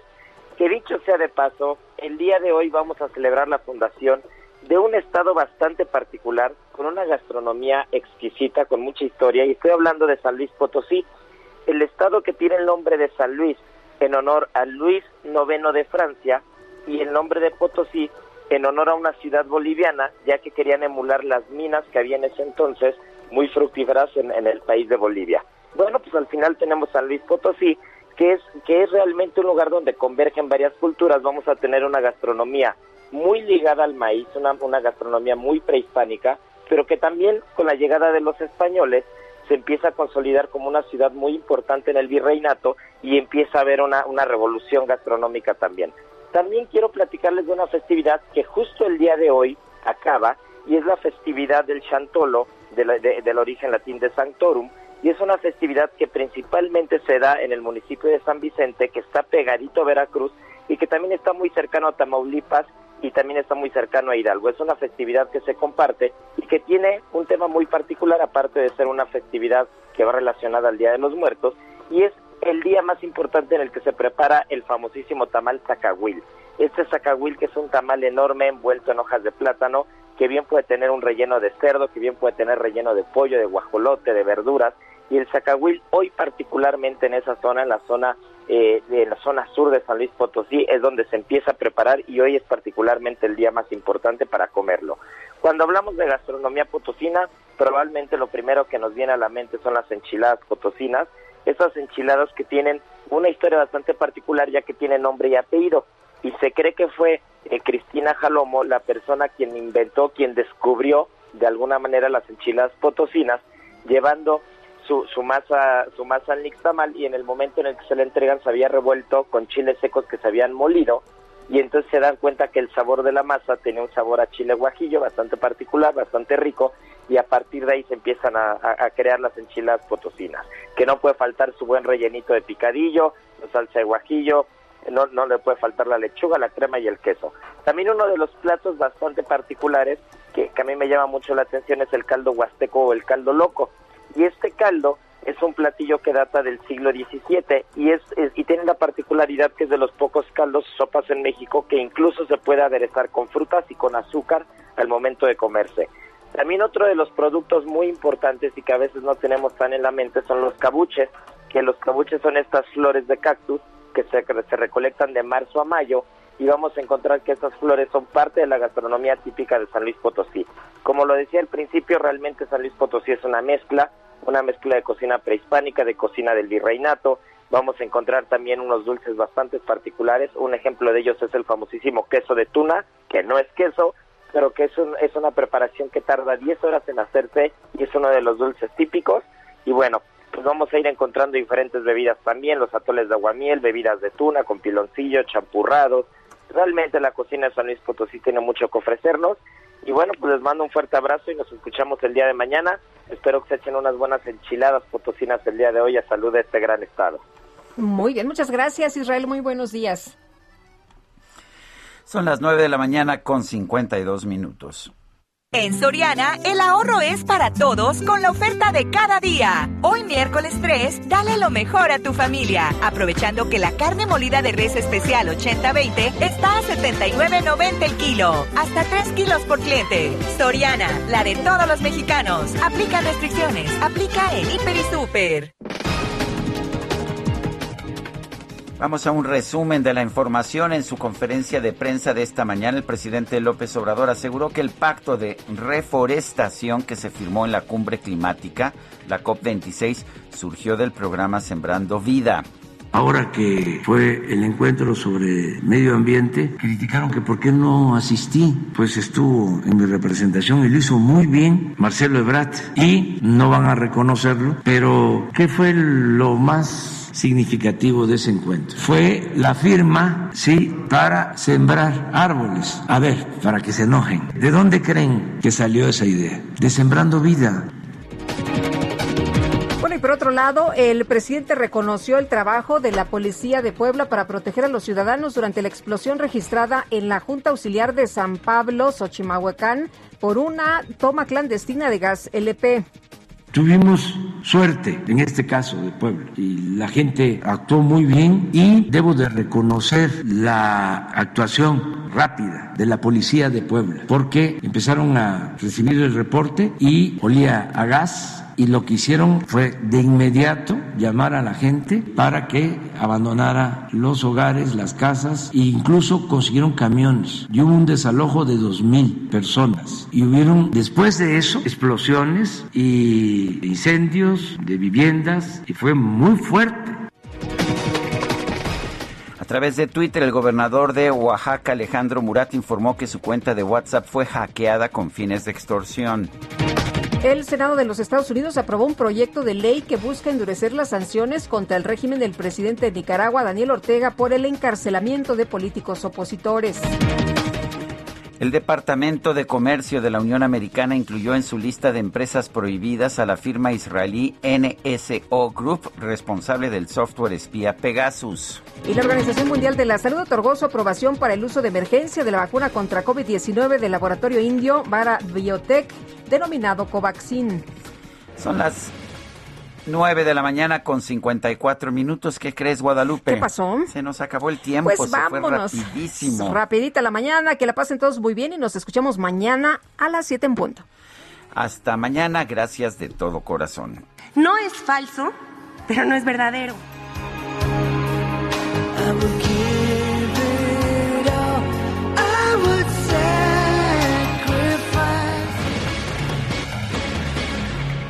Heraldo Media Group presentó Sergio Sarmiento y Lupita Juárez por El Heraldo Radio.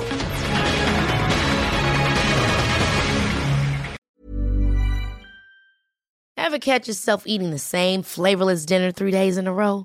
Dreaming of something better? Well, HelloFresh is your guilt-free dream come true, baby. It's me, Kiki Palmer. Let's wake up those taste buds with hot, juicy pecan crusted chicken or garlic butter shrimp scampi. Mm. Hello Fresh. Stop dreaming of all the delicious possibilities and dig in at HelloFresh.com. Let's get this dinner party started.